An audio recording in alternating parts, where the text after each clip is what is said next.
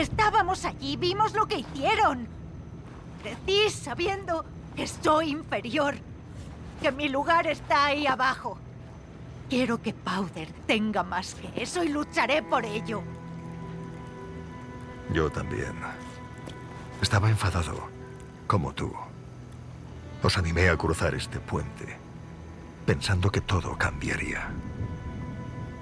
De no haberlo hecho, tus padres seguirían con vida.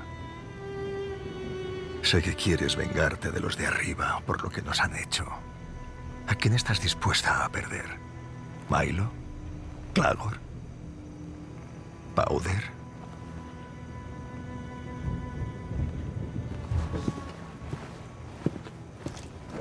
Nadie gana en una guerra. Bye. Welcome to the playground.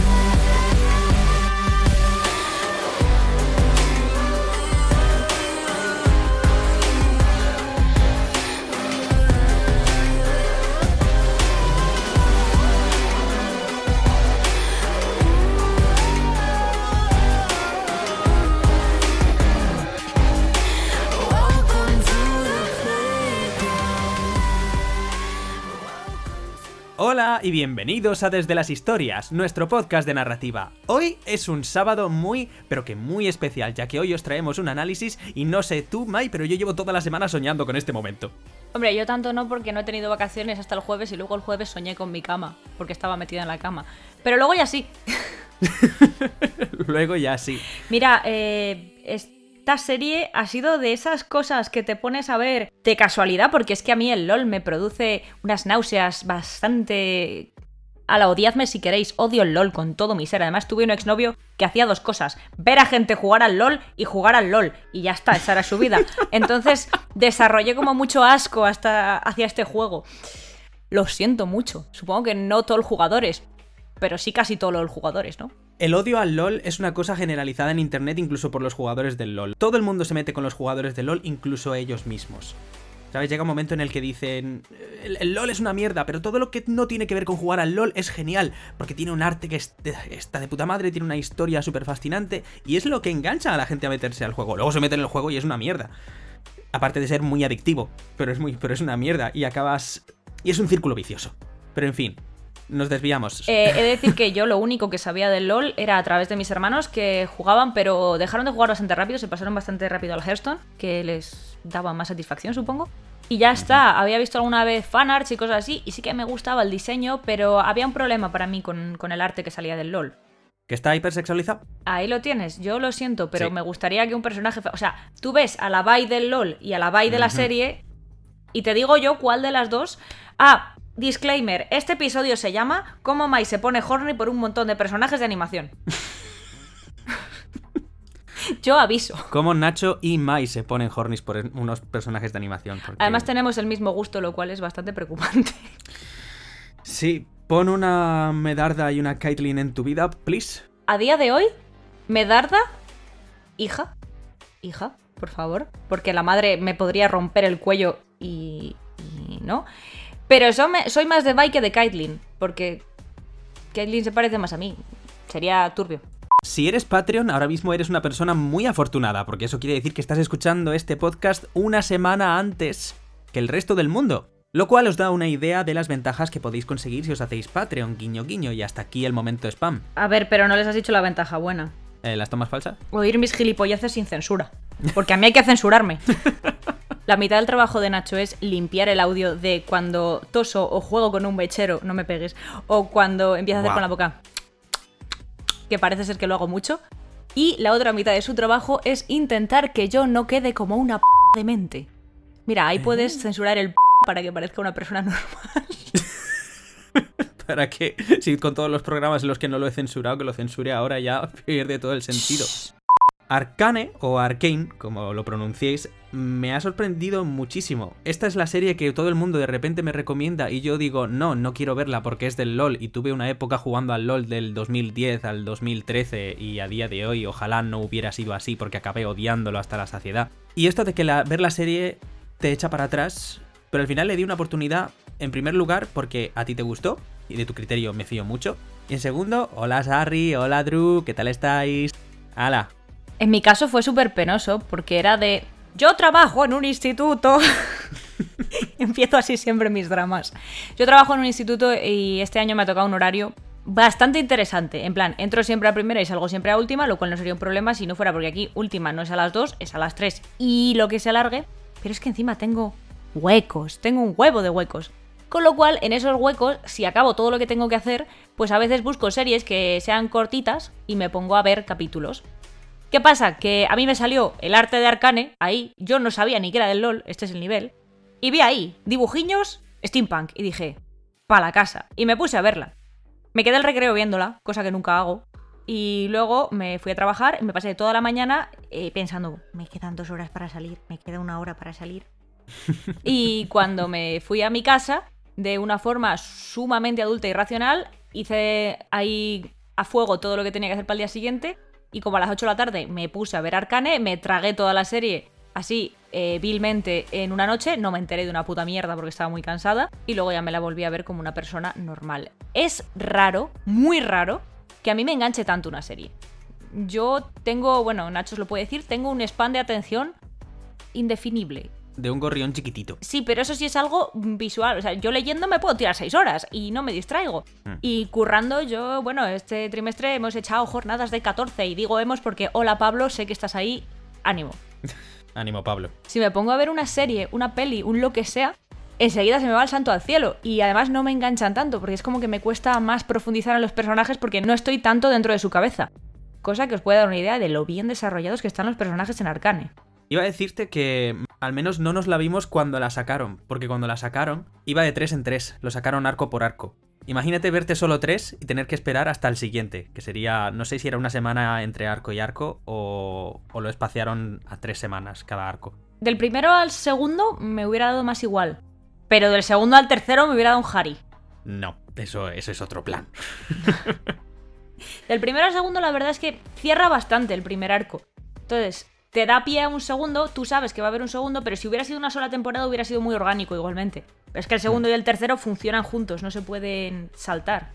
No te creas, sí se pueden saltar, eh, o sea, sí se pueden dividir como arco en sí. No es muy común, pero se lleva haciendo desde hace, desde hace mucho. En Hamlet, por ejemplo, hay algunos arcos que se separan entre días, semanas o meses, pero hay un arco que es la diferencia entre el tercero y el cuarto, que es exactamente en el mismo momento en la misma habitación. No me has entendido. Yo no me refería a en cuanto a tiempo. Yo Ah. me estaba refiriendo en cuanto a que el segundo arco no cierra las cosas de la trama como si las cierra el primero. Tú en el primer arco tienes un cierre de una familia que termina, las consecuencias Mm. que tiene todo, el, como el lugar que acaban ocupando Jace y Víctor, pero no tienes, estoy intentando no hacer spoilers y me está costando, no, Mm. no tienes nada abierto. Queda para una siguiente temporada, pero no hay nada abierto. Tienes los personajes, pero todos sus arcos han empezado y terminado dando pie a un segundo arco, pero la construcción, la evolución ha sido completa, ha sido integral. Es que esta serie está muy bien hecha. Vale, sí, ahora entiendo lo que, lo que quieres decir. No, si te hubieras quedado con el cliffhanger en el episodio 6, habrías sufrido. Habría muerto. Así que un respeto para todos los que empezaron a ver Arcane cuando salió y se tuvieron que comer esa espera del episodio 6 al 7. Chapó por vosotros. Y ahora, ¿por qué nos ha gustado Arcane? ¿Qué tiene de especial esta obra audiovisual? Es la primera vez que me invitan a las líneas. Más vale que merezca la pena. Ah, esa es tu debilidad, Marcus. Vas con la cabeza tan alta que no ves las oportunidades que hay a tus pies. ¿Quién eres? Buscas a cuatro críos que se pasan el día merodeando por las mejores zonas de Piltover. ¿Y qué con eso? No estés preocupado. Voy a arreglarte el día. Número 1, porque es una maravilla audiovisual. Es flipante. Número 2, porque empatizas con los personajes y son los que sustentan la serie. Todas las historias, todos los arcos se cimentan sobre ellos, unos personajes muy bien definidos que no se siente que sean tropos en, en carne viva, que no son props, sino que cada uno tiene sus propias motivaciones, su propia lógica, que va todo el rato en coherencia con la trama, que todo es muy orgánico, que nada parece que esté forzado. Y que los tropos de narrativa que he detectado, la mayoría han sido subvertidos y no por el mero hecho de subvertirse, como explicamos en el episodio anterior, sino que es muy orgánico todo. es muy natural y es una historia que te cautiva, que te hipnotiza y, y, bueno, a ti te ha mantenido enganchada. Eso os tiene que decir mucho, querida audiencia. a Mai le ha enganchado una serie y no ha estado mirando al móvil mientras se la veía. ¡Hala! ¡Esa puñalada! Hemos visto series y pelis que te han enganchado y aún así de vez en cuando sacabas el móvil. Apuesto que con Arcane no te pasó eso. Mira, con Arcane. Arcane la he visto tres veces y dos medias. ¿Qué significa esto? La vi la primera del tirón, que me enteré de poco porque estaba demasiado hypeada y un poco dormida, lo admito. La segunda que me la vi con calma y una tercera de cara al análisis. Y luego me he visto hasta el final del primer arco con, eh, con Jano, con el chico al que le hicimos la entrevista hace tres semanas, que si no lo habéis oído, pasaos, porque es un cineasta y ha sido maravilloso ver esta serie con él, porque íbamos comentando detalles y cosas. De hecho, algunas de las notas que tengo han sido suyas, en plan, oye, ¿y esto? Y yo, ¡hala! Es verdad. Y me la he visto hasta el final del primer capítulo del segundo arco, o sea, hasta el capítulo 4, con Sergio, este finde. Entonces, mm, la tengo bastante trillada. En ninguna de esas ocasiones he mirado el móvil. Porque cada vez que la veo salen 30 cosas nuevas. Es una pasada.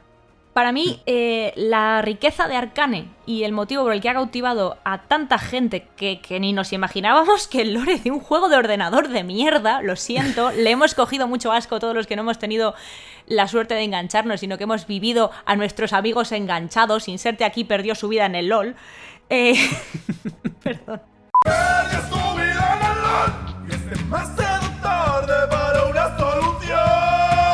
Para mí el, motivo por el que nos ha enganchado es eh, su absoluta perfección. A ver, soy filóloga, ¿vale? Entiéndase que me refiero al tipo de perfección que viene del latín perfectus, no a la RAE. Perfectus significa acabado.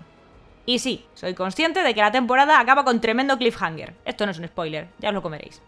Esto de perfecto, terminado, me estoy refiriendo a la absoluta redondez de la serie. Estoy hablando de cómo el guion, la animación, el voice acting y la música son una coreografía perfecta, diseñada para atraparnos en una pugna entre Piltover y Zaun, entre dos hermanas que ya no se conocen, y entre dos amigos a los que la guerra arrojó en bandos opuestos, entre una marabunta de sueños de progreso que nos convirtieron a todos en monstruos. Eh, ¿Me ha gustado? Podéis decir que sí. Buah. Arcane te atrapa casi desde el primer instante del primero de sus tres arcos. Si bien esto se debe al modo magistral en el que la animación y la música nos transportan al puente entre Zaun y Piltover, sin un guion que funcionase, esto sería imposible. Desde mi punto de vista, Arcane es una obra maestra de la narrativa. Cada segundo en pantalla tiene una razón de ser. Cada cosa que vemos, cada conversación que oímos, todo es parte de la historia. Nada sobra y nada falta. Y todo ello nos lleva a un lugar donde podemos escuchar a los personajes contando sus historias. A todos. Y para mí, la magia de Arcane y de sus personajes está en su absoluta tridimensionalidad. Tienes héroes y tienes villanos, pero ninguno de ellos se limita a encerrarse en su arquetipo. Todos nos cuentan su historia y se cuentan a sí mismos en su propia historia. Se construyen con esas historias. Cuando ya hablaremos más tarde de cómo Silco construye ese personaje, de cómo Jinx se convierte en Jinx y cómo Vi deja de ser la hermana mayor en el momento que ya no puede más, cómo Caitlyn elige quién quiere ser y cómo Jace se ve aplastado por las expectativas de todo el mundo y se convierte en alguien que él no quería ser. Y cómo hay gente como Mel que está intentando alcanzar unos estándares que nunca va a alcanzar. Y todo eso lo hacen a través de la historia que se cuentan a sí mismos sobre quiénes son. Es una pasada y lo ves. Lo ves en todo momento. Y para mí eso es lo que hace de Arcane una pasada de serie que vale muchísimo la pena ver y prestarle atención. Bastante atención. Ala, ya me callo. No, no, no, es, es perfecto, secundo todo lo que dices y añadiría que cada vez que he intentado analizar esta serie desde el punto de vista de unas normas, no ha funcionado. Nada en Arcane se rige por una norma. Cada vez que intentas encontrar un patrón, ese patrón se rompe por la tridimensionalidad de la que has hablado. Cada vez que parecía que un personaje iba a ser el tropo de, de un arquetipo, lo ha roto. Cada vez que parecía que a nivel artístico este color iba a representar algo, luego se ha mostrado el ejemplo contrario para decirte no, esto no quiere decir esto. Esto quiere decir en este contexto esta cosa y en este contexto esta otra. ¿Por qué? Porque esto es una historia real con personajes reales. Y es lo que me ha atraído sobre todo de, de esta serie, que al final dices, es una obra para sentarse y... Flipar. Y disfrutarla y flipar, flipar, flipar. Vaya que no he flipado, joder.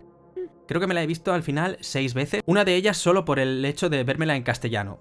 Yo soy actor de doblaje. Actor de doblaje no quiere decir que nos lo veamos todo doblado. Al contrario, significa que tenemos que vernoslo en versión original para saber cómo se pasa de esa versión original a lo que tenemos que plasmar nosotros. Y el doblaje, pues no está mal, La traducción hay algunas cosas en las que flaquea un poco, bien por cosas del videojuego, bien por cosas de ajuste o por otros temas similares, pero prefiero la versión original. Un buen actor de doblaje defiende que la versión original es insuperable. Nada supera eso. Tenemos que aspirar a ello, pero nunca vamos a llegar al nivel de perfección, el perfectus que tú has descrito antes, de lo que es la versión original. Pero sí, como miembro del gremio, pues he tenido que vérmela también en castellano, y en algunas cosas me gusta, y en otras cosas, pues, pues no tanto, pues como todo. Yo admito que he sido incapaz. O sea, yo intenté ponérmela en castellano porque al fin y al cabo, a ver, soy filóloga especializada en la enseñanza y en literatura, pero hice mis pinitos de traducción y tenía curiosidad. A la tercera vez que me sonó un plato roto en la cabeza dije, not worth it, mi salud mental está por encima. ¿En cuanto a traducción o en cuanto a voces? Traducción. Vale. Voces, bueno. Es que yo no veo a nadie haciendo de Jinx porque la, la chica que lo ha hecho he flipado. Es que es. Hmm. No me extraña que se haya llevado un premium. Madre mía. Sí, he investigado sobre ella. ¿Sabes que la has visto en el cine? Y brevemente, es una de las niñas pequeñas de Never Let Me Go, Oh, por Dios. la que le explica a la recién llegada qué pasa cuando un niño salta a la valla. Por Dios. Sí, es esa. Se llama Ella Purnell, lo tengo aquí, lo tengo aquí apuntado. Sí, sí, sé, sé cómo se llama porque lo miré. Pero antes, un breve apunte sobre narrativa en videojuegos. ¿De quién es el juicio de hoy? Se llama Jace, de la casa Talis. Una casa. Refréscamelo. Fabrican herramientas. Su prestigio se debe a su diseño de la llave de bolsillo plegable. Hmm. ¿Y Heimerdinger le aprecia? Hasta donde yo sé. Hmm. Este. Eh, Esto es, eh, bueno, es un juguete infantil. Bien. Warcraft es un peñazo. Las pelis de Tomb Raider pasaron sin pena ni gloria. Lo mismo para Street Fighter. Angry Birds fue un tostón. Need for Speed se quedó en el tráiler y de Assassin's Creed ni hablemos. No sabía que existían la mitad de esas. Pues menos mal. Cine y yo, a ver, la única peli de adaptado a un videojuego que he visto es la de Bloodborne. ¿Hay una peli de Bloodborne? Creo que sí. Me acabo de enterar. Míralo, a lo mejor me estoy liando, pero juraría que era una peli de vampiros espantosa. Y cuando acabamos de verla, es que la cogimos. A ver, por favor, te suplico que te agarres a la silla porque ahora mismo te van a salir tres canas y te va a dar un tirón en la espalda. La cogimos del videoclub. No, la que me está saliendo es del 2015. Wait, No, no, no, no, es muy vieja. pues será de Ah, no, no era Bloodborne, era Blood Rain. Ah, Blood Rain no me suena. Bueno, pues eh, imagínate cómo sería el percal que la cogimos de el videoclip. Era 2005. Del videoclub. Eso, el videoclub. Porque fue la época, eh, un besito a Jano que se comió esta época, en la que yo decidí, en uno de estos momentos de hiperfocus de mi adolescencia, que me iba a ver toda peli de vampiros que hubiera salido en algún momento. Mm. Toda. Y esa era una peli de vampiros. Además, tampoco pintaba mal. Cuando acabó la peli, nos miramos entre nosotros y dijimos, podríamos haber mirado al techo dos horas y hubiera sido mucho más productivo. Y más interesante. Entonces, es la única peli que he visto de adaptación de un videojuego, literalmente la única, porque la de Warcraft es que no me acuerdo. Si fue... Alguien me la puso y yo dije, sí, Ale, y me fui a mi casa. Ah, Esa es mi política con las pelis de videojuegos y con el Warcraft en general. ay señor. Me voy a ganar muchos haters. Censúrame. Nah, no creo. En todo caso me los, me los ganaré yo porque soy el que ha puesto a todas estas películas a parir. Pero el caso de los videojuegos es que, como dijimos en nuestro episodio sobre narrativa y videojuegos, un videojuego tiene dos tipos de narrativa. Uno es la narrativa embebida, que es la que desarrollan para la historia, las cinemáticas, la historia que te cuentan, etcétera, etcétera. Y otra es la narrativa emergente, que es la que creas tú en base al videojuego y a la libertad que te dé jugar con él. En el Zelda tienes un montón de narrativa emergente porque literalmente puedes hacer lo que te dé la gana, como si quieres empezar a ir a por Ganon nada más empezar el juego. Pero ¿qué pasa? Cuando adaptas la narrativa al cine, primero la narrativa emergente no puedes, porque hay infinitas posibilidades. Y si coges la embebida, pasa una de dos. O es exactamente la misma que ya sale en el videojuego, o sea que la gente no va a ver algo nuevo al cine, o es una inventada. Y si se la inventan, puede encargarse un poco la coherencia en sí de la narrativa de videojuego. Y al final, elijas la que elijas, nadie sale contento, porque la gente a lo mejor va al cine a ver una película sobre un videojuego para señalar y decir, ¡Eh, mira, es como en el videojuego! O a lo mejor la persona de al lado dice, "Pf, pues es que es igual que el videojuego, para eso me quedo en casa jugando en lugar de ir al cine. Y luego el caso contrario, que se inventan la historia y dicen, eh, pero eso no es como en el videojuego, vaya mierda. Y luego hay gente a la que le gusta que dice, pues me ha, costado, me ha contado una historia nueva. Me, me ha parecido guay. Pero el caso es que al final nadie sale, bueno, casi siempre sales perdiendo. ¿Y qué pasa con el LOL en concreto? Pues que es uno de estos juegos que en sí no tiene un modo historia, es simplemente un juego multijugador 5 contra 5, romper la base del rival, etcétera, etcétera, pero tiene un montón de lore, tiene un montón de personajes, tiene a día de hoy 154 campeones, o sea, 154 personajes a elegir para que seas tú ese personaje durante una partida, juegas sus habilidades, le sacas el partido con tu equipo y ala, y cada uno de esos personajes tiene su historia, su biografía, su, la región de la que proviene, algunos vienen de la misma región. Ahora bien, de esos 154 campeones, ¿cuántos salen en Arcane? Mm, a ver, yo sé que los que están basados en el juego son. A ver si es cierto, ¿vale? Vale. Vi y Jinx, seguro. Bien. Jinx es la. De hecho, Jinx era la única que yo conocía. Echo. Ujú, Eh, Caitlyn también. El. Ay, lo he tenido que escribir antes porque nunca me acuerdo de su nombre. Eh, eh, Signet. Signed. Singed. Singed. Singed. Vale. Sí. Singed. Bander, que yo sepa. Pero eso es un spoiler que me he comido. Es una teoría. Sí. Eso es un spoiler que me he comido, yo creo. Eh, y luego Jace Bien. y Víctor. Y Heimerdinger me parece que también. O, o era, o era. Timbo. Era uno que se llama Timo. No sé. Timo me acuerdo que mi hermano lo tenía. Y era un hámster con gorro. Y a mí me confundía un montón que eso estuviera un juego de darse leches. Era un hámster con gorro. Sí, ese sale más como un easter egg que como, que como un personaje, pero sí, sale ahí en el libro de cuentos de la hija de Marcus. Pero sí, es un personaje también. Eh, esa es la cosa. Han cogido solo a 8 o 9 campeones, se han basado en ellos, dándole el equilibrio a todos para que casi nadie se quede desequilibrado. Bueno, diría que Echo se ha quedado un poquito ahí colgando. Echo tiene mi corazón en compensación. No pasa nada. La acción está localizada en un solo escenario porque si te fijas ahora mismo en Telegram lo que te estoy mandando, hay un mapa de Runaterra, que es el continente en el que se desarrolla en general la acción del videojuego. Noxus no es de donde es la. Medarda. sí. Medarda, sí. Eso es lo único que sé. Ah, Piltover y Zone. Ostras, pues es un mapa enorme, ¿no? Para lo que nos han enseñado. Efectivamente. Todo está localizado en un solo punto con 8 o 9 campeones de los 154 que hay. Todos los que hay vienen de todas esas localizaciones del mapa y hay de todo. Hay dioses egipcios, hay magos, hay piratas, el vacío, monstruos prácticamente Lovecraftianos, hay espíritus, Jonia que es una nación de ninjas, Freljord que es, eh, pues básicamente ya te lo puedes imaginar. Y Aguas Turbias es el suburbio de Aguas Dulces. Perdón. Es el archipiélago pirata, así que sí. Ah. Es donde se va Edmund Tally cuando se cansa de todos, es mi teoría. Es que estoy. Aguas Turbias. Por favor, dime que el Freljord no es de vikingos. Sí, Ah, basic. You basic. Freljord es la zona vikinga, pero además la vikinga mal. Vikinga mal quiere decir que son vikingos eh, con fanservice. Hay una arquera que enseña todo menos lo que le tapa lo indispensable. Y luego pues es lo típico de que hay un berserker sin camiseta. Porque why not? Bueno, depende. En el frío, en la nieve. A lo mejor él All the time. puede cortar a la gente con los pezones, ¿no lo has pensado? Ah, puede ser. Puede ser. Pero no, tiene dos hachas. Pues para colgarlas.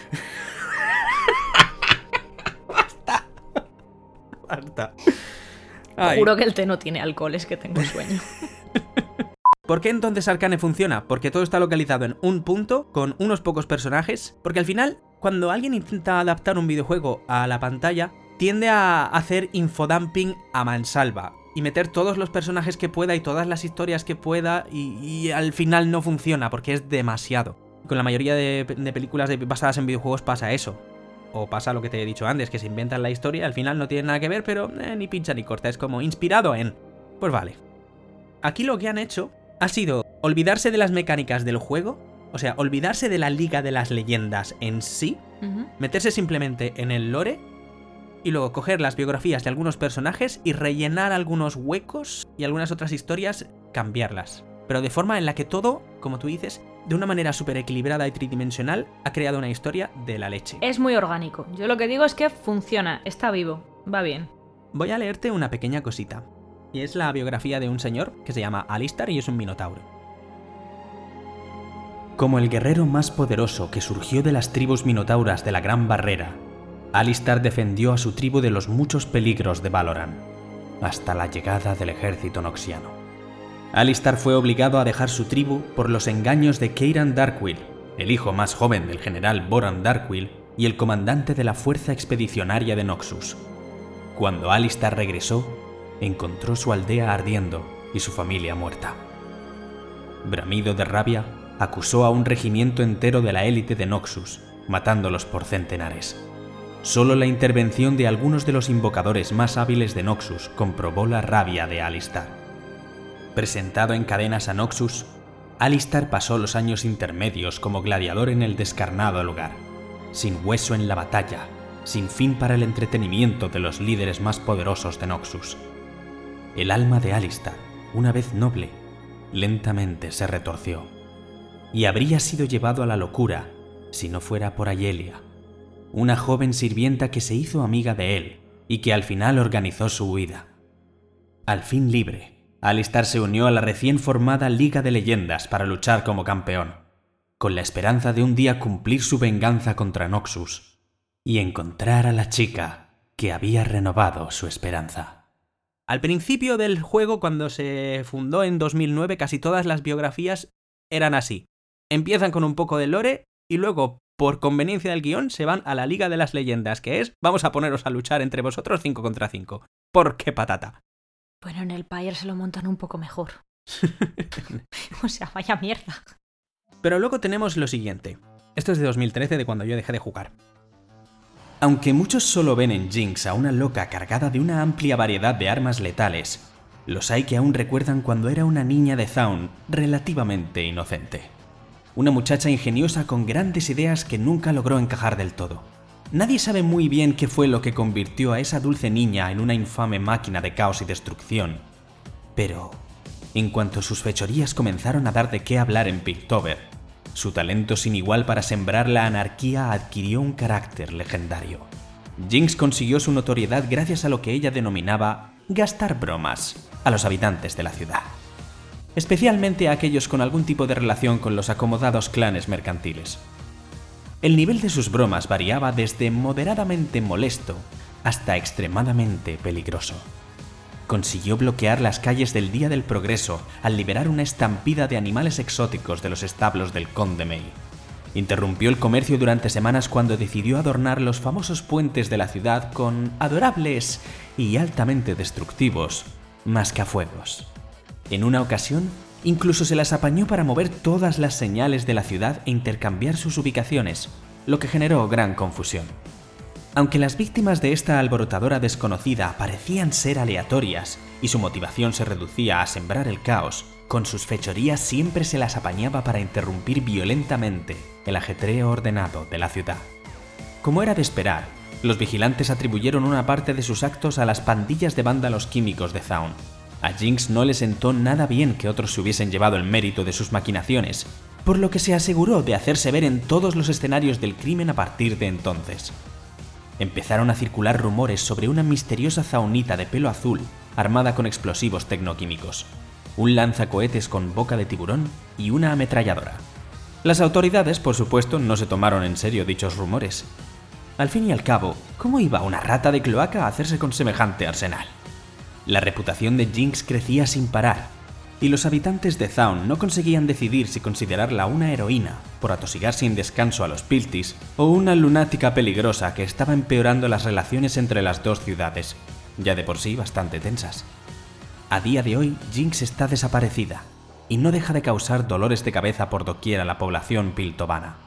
Tanto el objetivo final de Jinx como su innegable obsesión con Vi siguen siendo un misterio, pero sus fechorías no cesan y son cada vez más temerarias. Aquí no dice nada de Silco. Silco no existía en el LoL hasta que llegó Arcane. No, yo eso sí que lo sabía, que Silco no. no y me existía. parece un buen elemento a introducir Eh, a mí no. a nivel narrativo.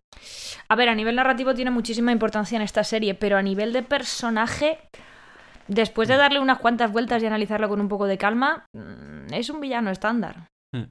Lo siento por quien se desilusione con esto, pero así como tenemos unos cuantos personajes muy bien desarrollados y muy guays, Silco es villano estándar. Es un titiritero en la sombra y un sociópata de manual. Y ya está, no tiene más. Silco sí que es el arquetipo de villano y tiene todos los tropos que quieras. maltratar animales al principio para que veas que es malo, no tener ninguna piedad con los niños, solo se engancha a Jinx, que es su obsesión, y la trata como tal obsesión, pero nunca deja de hacerle gaslighting. Es un villano estándar. El que defiende que lo que no te mata te hace más fuerte. Y además él tiene inmunidad a todos los venenos de, de Sound, así que en realidad creo que tiene razón. Yo lo siento, en muchos aspectos estoy con Silco, pero es un hijo de puta. Es un hipócrita también. Sí. Pero bueno, yo creo que de eso podemos hablar más adelante. Pero vamos, yo no creo que Silco sea nada que añadir a ningún sitio porque Silco me parece un personaje para todo lo que hay en esta serie bastante estándar. Es como Marcus. Son personajes que son estándar, que tienen mucha importancia en la narrativa, pero más allá de la narrativa no son especiales. De Vi puedo hablar un buen rato. De Jinx, madre mía, qué dolores de cabeza me ha dado Jinx. Hmm. Pero Jace tiene un trasfondo bastante interesante de niño pijo wannabe. Jace me encanta. Eh, a Mel Medarda la entiendo muy bien.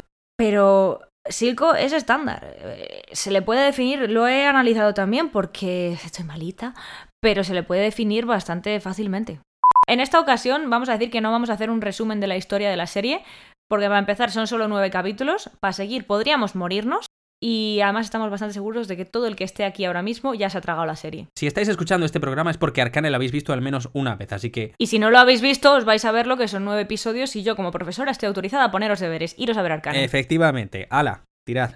El resultado de todo esto es que al final eh, Arcane se convierte en una obra que yo creo que se va a usar para dar clase, Yo tengo pendiente un proyecto con una alumna sobre Arcane.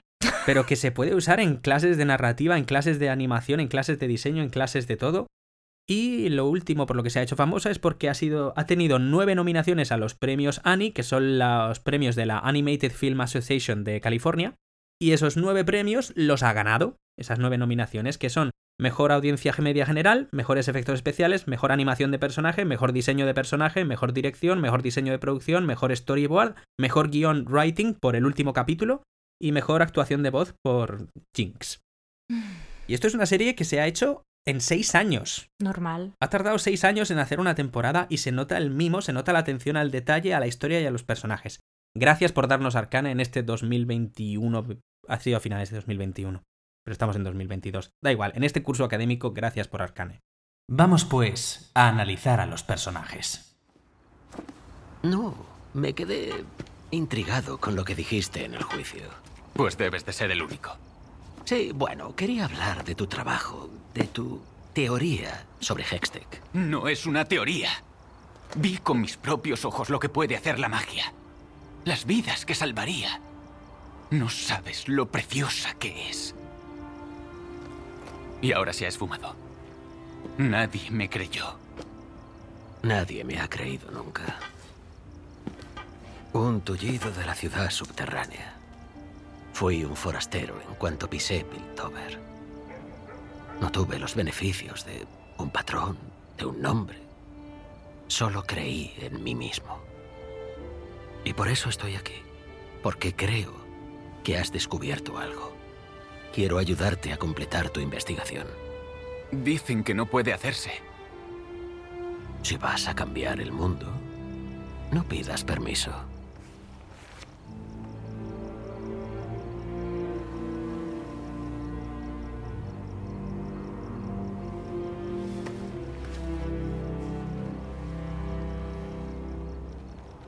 Ni siquiera sé tu nombre. Soy Víctor.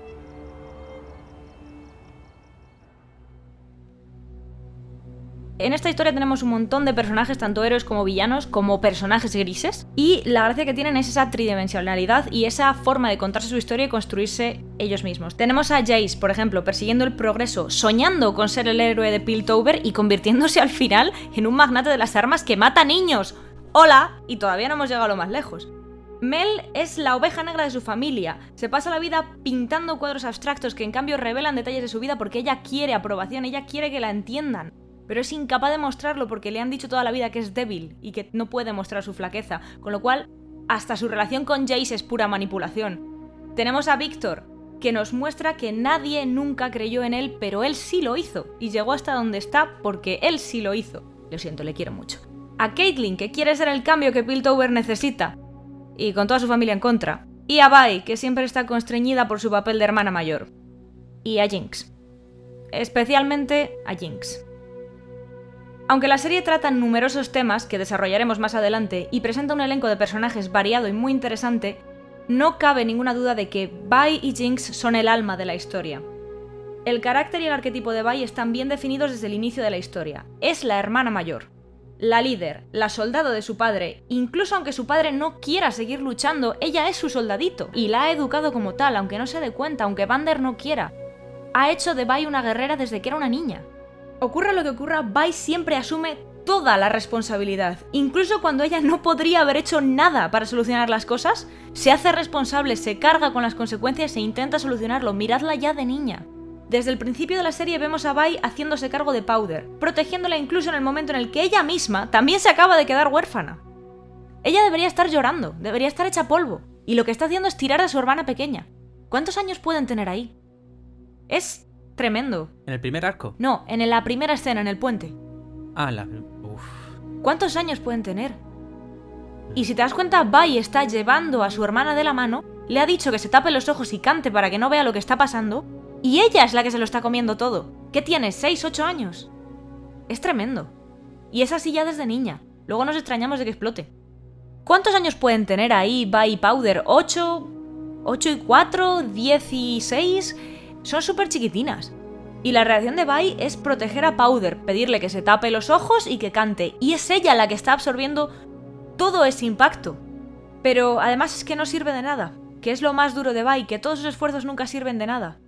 Porque si te das cuenta, ese es el primer momento en el que vemos a Powder tener una alucinación. Justo en el puente. Es que Vi es muy trágica. No consigue nada. No lo consigue la pobre. Mm. Y aún así, siempre se hace cargo de las emociones y necesidades de su hermana, incluso a expensas de las suyas propias. Mm. Además, sus atributos físicos parecen contribuir a esta imagen de guardiana. Es fuerte, es veloz, es resistente y es capaz de seguir levantándose incluso cuando parece que no debería tener fuerza para más. O sensatez para, para quedarse tirada, porque madre mía, hija mía, qué burra eres. Todo esto nos da una imagen inquebrantable y que la propia Vi se encarga de destruir en esos primeros minutos de la serie, en el puente de Asaun, cuando Powder, pese a que Vi le pidió que se tapase los ojos y cantase una canción, ve los cadáveres de sus padres, que esa escena es durísima porque además ves que la madre de Jinx, de Powder, es una fotocopia, o sea, son iguales. Es durísimo ese momento, con lo cual yo supongo que Vi se parece al padre.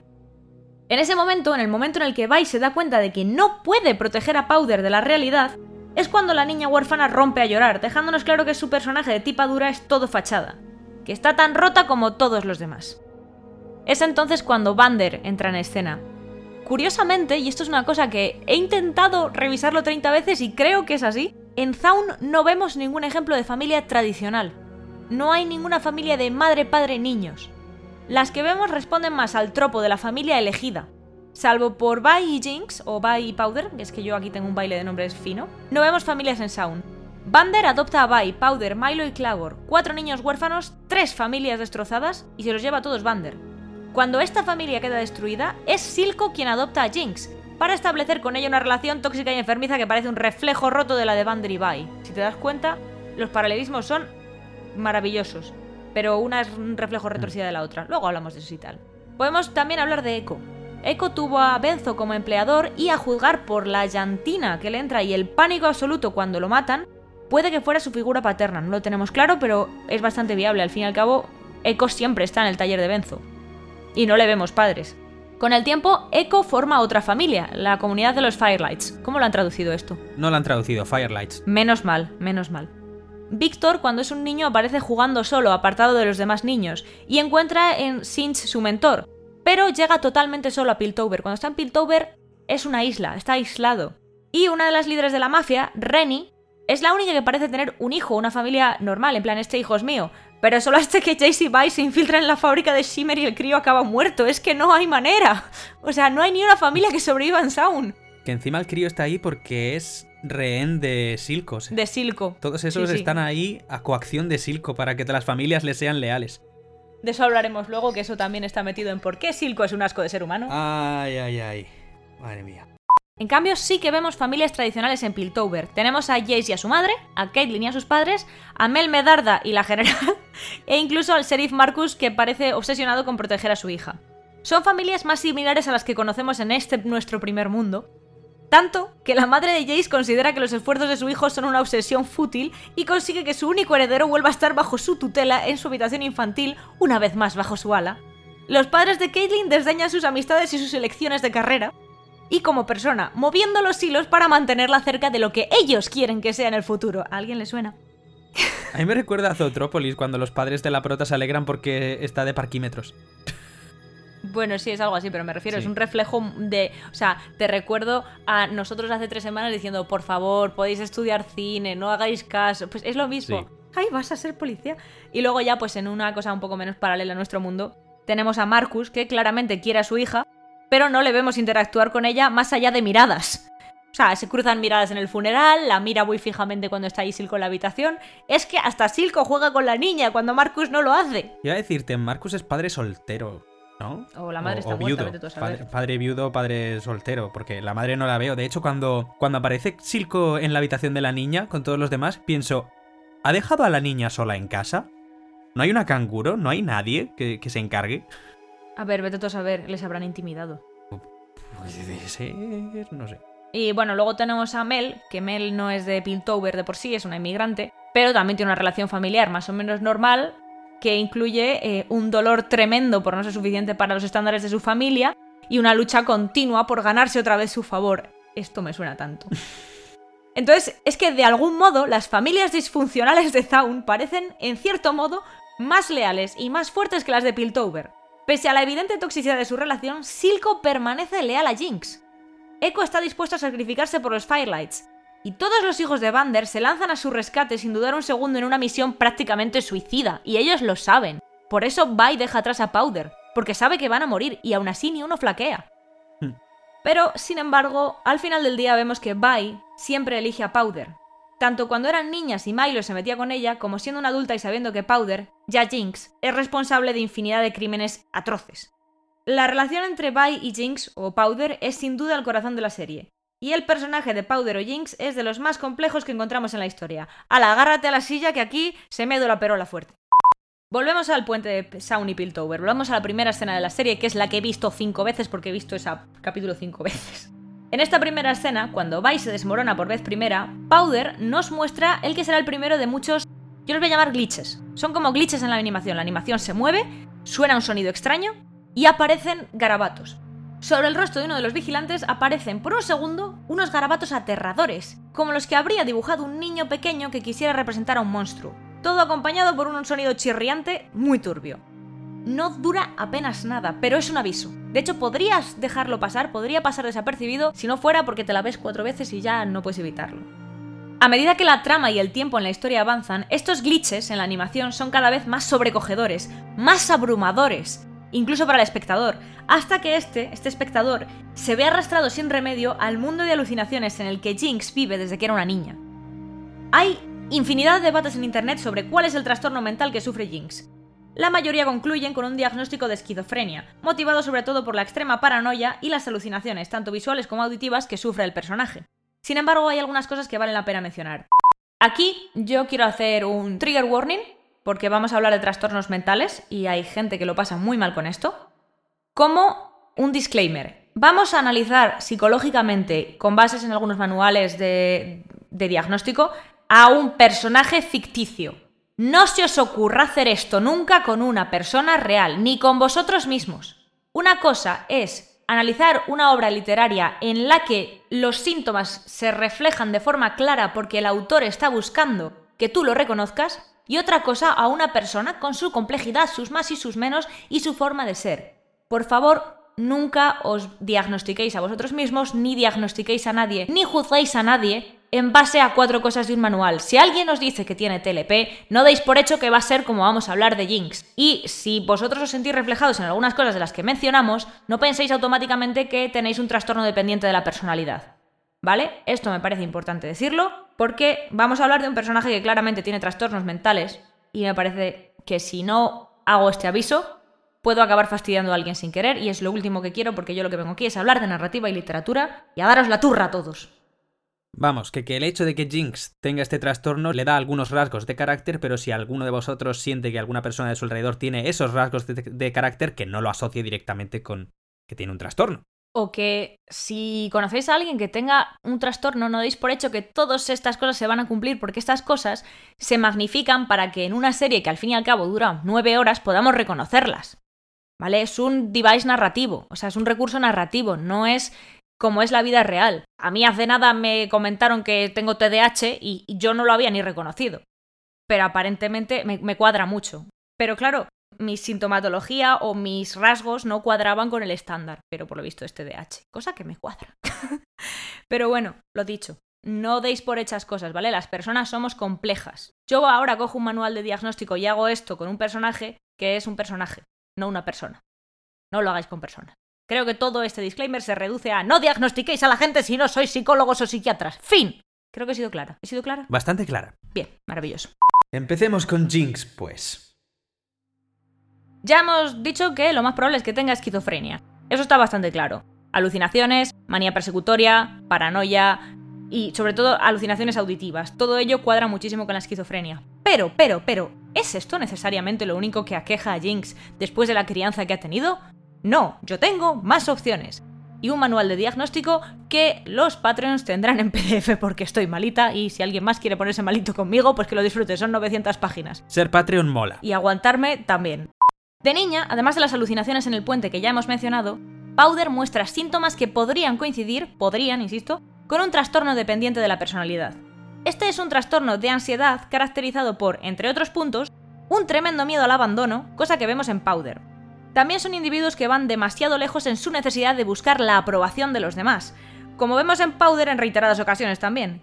Cuando están solos, estos individuos se sienten desamparados, pudiendo llegar su ansiedad a niveles extremos. ¿Recordáis a Powder de niña destrozando sus prototipos de bombas, gritando y babeando porque Bai le pidió que se quedase atrás en su misión de rescate casi suicida? ¿Os suena?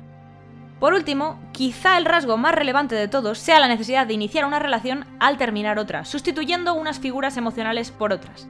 Tras la muerte de Vander y el rechazo de Bai, Powder se arroja a los brazos de Silco, volcando todos sus miedos y su afecto en él. Ella está sustituyendo a una persona por otra. Lo cual, pues es bastante aterrador. Curiosamente, uno de los factores de riesgo para desarrollar este trastorno de la personalidad es el haber tenido padres muy autoritarios o padres sobreprotectores.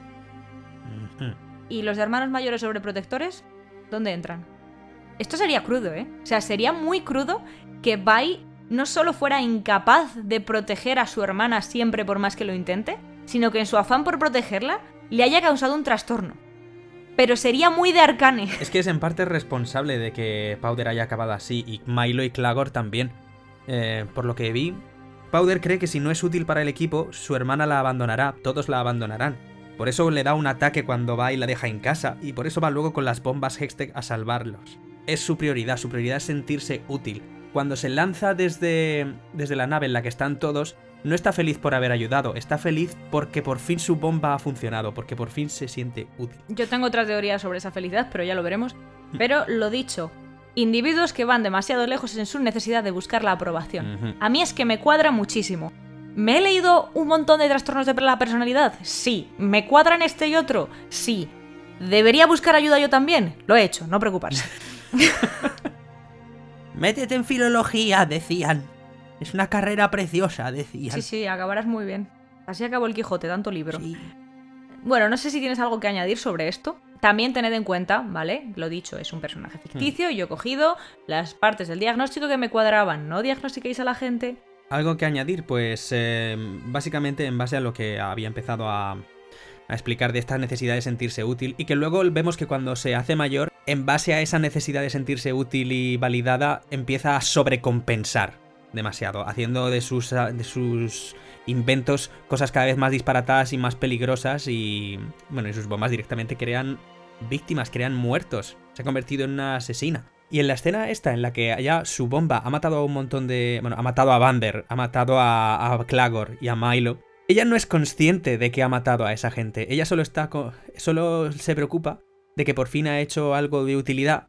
Y es solo cuando ve la rabia y la decepción en la cara de Vi cuando se empieza a dar cuenta de que la ha cagado y ni aun entonces ni aun así es consciente de que ha matado a gente. Lo único que grita entonces en esa escena, si la vuelves a ver, es no te enfades, Vi, no me abandones.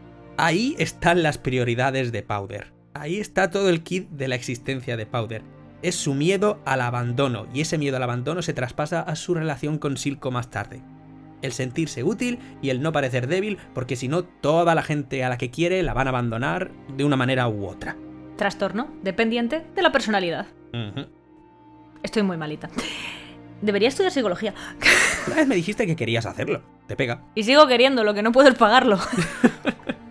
Algunos de sus actos, desde mi punto de vista, también podrían apuntar hacia un trastorno límite de la personalidad, un TLP.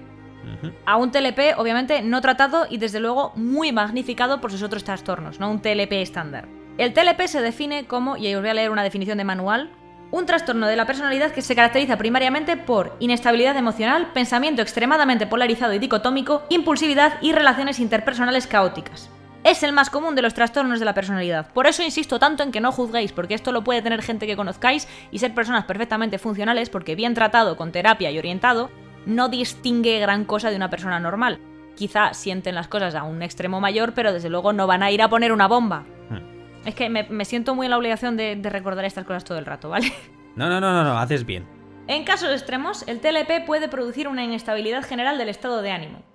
Y lo que más nos interesa, de la autoimagen y el sentido de la identidad, llevando a episodios de disociación. Sin embargo, en el caso de Jinx, nos estaríamos enfrentando más a un caso de psicosis, es decir, pérdida de la realidad, ella se aleja de la realidad, que a una disociación, que es más bien un distanciamiento, es como un echarse atrás. Pensad en Jinx, que solo entiende de extremos, que odia y adora a Vi sin término medio y casi sin transición. Recordad la primera vez que vemos a Jinx de adulta, le pega un tiro a una chica con el pelo rosa porque piensa que es Vi, y realmente piensa que es Vi, y le ha pegado un tiro a alguien que ella cree que es su hermana. ¿Crees que es por eso? Eh, le pone la cara de Vi, mírate la escena. Sí, sí, pero por la forma en la que me lo imaginaba, simplemente le pegaba un tiro a alguien que estaba huyendo, no, no a su hermana. Vuelve o- a verlo. o a lo mejor que estaba eh, disparándole al, pasado. Vuelve a verlo. Sobrepone sobre la cara de la chica, que luego además la cara de la chica la vemos cuando estaba ahí con los firelights y le está enseñando Echo el mural, ves la cara de la chica. La- se la está pintando allí. Sobrepone la cara de Vi sobre la cara de la chica y le pega un tiro. Y después, cuando ella se va a su guarida, me niego a decir que eso es una habitación, se va a su guarida y empieza a rayarse diciendo, no es Vi, solo era una chica con el pelo rosa. Le había pegado un tiro pensando que era Vi. Es aterrador, Para esa altura de la serie todavía cree que la ha abandonado. claro, pero le ha pegado un tiro. Sí. O sea, ese- esa es una reacción mesurada al abandono, porque entonces yo ahora mismo tendría un reguero de exnovios muertos. Todas las veces de la serie en las que Powder ha estado a punto de pegarle un tiro a Vi por accidente, que la Sí. escena en la que en la que Vi le, ar- le aparta la ametralladora cuando empieza a girar en plan, no, mira, porque lo ve venir. Vale, pero es que todas esas veces hay como un struggle, hay una duda, hay un... Hay como hay un combate interno. Pero es que en la primera no, la ve y dice, ala, venga, pa, a la mierda. Que no tiene término medio, que esta tía o adora o odia, pero no hay nada entre medias. ¿Tú la ves en algún momento decir, esta persona me cae indiferente? No. Está como una cabra. Mm. También tenemos ejemplos como lo de que se deja llevar por sus impulsos hasta el extremo, en plan, va, voy a hacer esto, y lo hace, pero hay otros momentos en los que tiene gestos de psicopatía súper calculados. Ejemplo, se mete en donde jugaba de niña, hace un ruido un cuervo, se gira y le apunta, se da cuenta que es un cuervo, se coge de hombres, le pega un tiro y le coge las plumas y las usa de marcapáginas. Sí. No está bien. Eso no. No. está nada bien y no es un impulso porque le da tiempo a razonar. Se enfada con, con su padre adoptivo y coge a Sevica, la cuelga del techo, le da llena de garabatos y la deja ahí colgada. Pero estamos bien, niña. O cuando está simplemente eh, activando granadas porque sí y se las deja cerca y en un impulso bah, las tira al vacío. Que sí, que no está bien. O sea, todo esto lo hace dando saltitos con dos trenzas muy monas y las uñas pintadas y la gente dice, ¡ay, qué mona! Y tú dices, ¡oh, por favor! Al menos aquí la han desarrollado más. Cuando salió en el LOL, básicamente todo el mundo la llamaba la Harley Quinn de AliExpress. Un poco sí. Y también hay otra cosa que hay que eh, resaltar. Y es que Jinx es abusiva físicamente con Silco. Pese a que nosotros no hemos visto a Silco ser abusivo físicamente con ella en ningún momento. Creo que no lo es. Psicológicamente ya hablo luego de eso. Pero no tiene pinta de que Silco le haya puesto la mano encima nunca. Y Jinx a Silco sí. Hablas de la escena en la que le pone la, la medicina en el ojo, ¿verdad? Bueno, lo de atarle, amordazarle y golpearle también me parece fuerte. Bueno, sí, eso ya tirando al final. Pero lo que quiero decir, cuando le hace lo de la medicina y le pincha por la cara, Silco no parece sorprendido. No, sabe que ella es así. Bien, ¿y eso no es inquietante? Lo es. En plan, que una chica de unos 18 años tenga la costumbre de cuando se enfada hacer daño físicamente a los demás.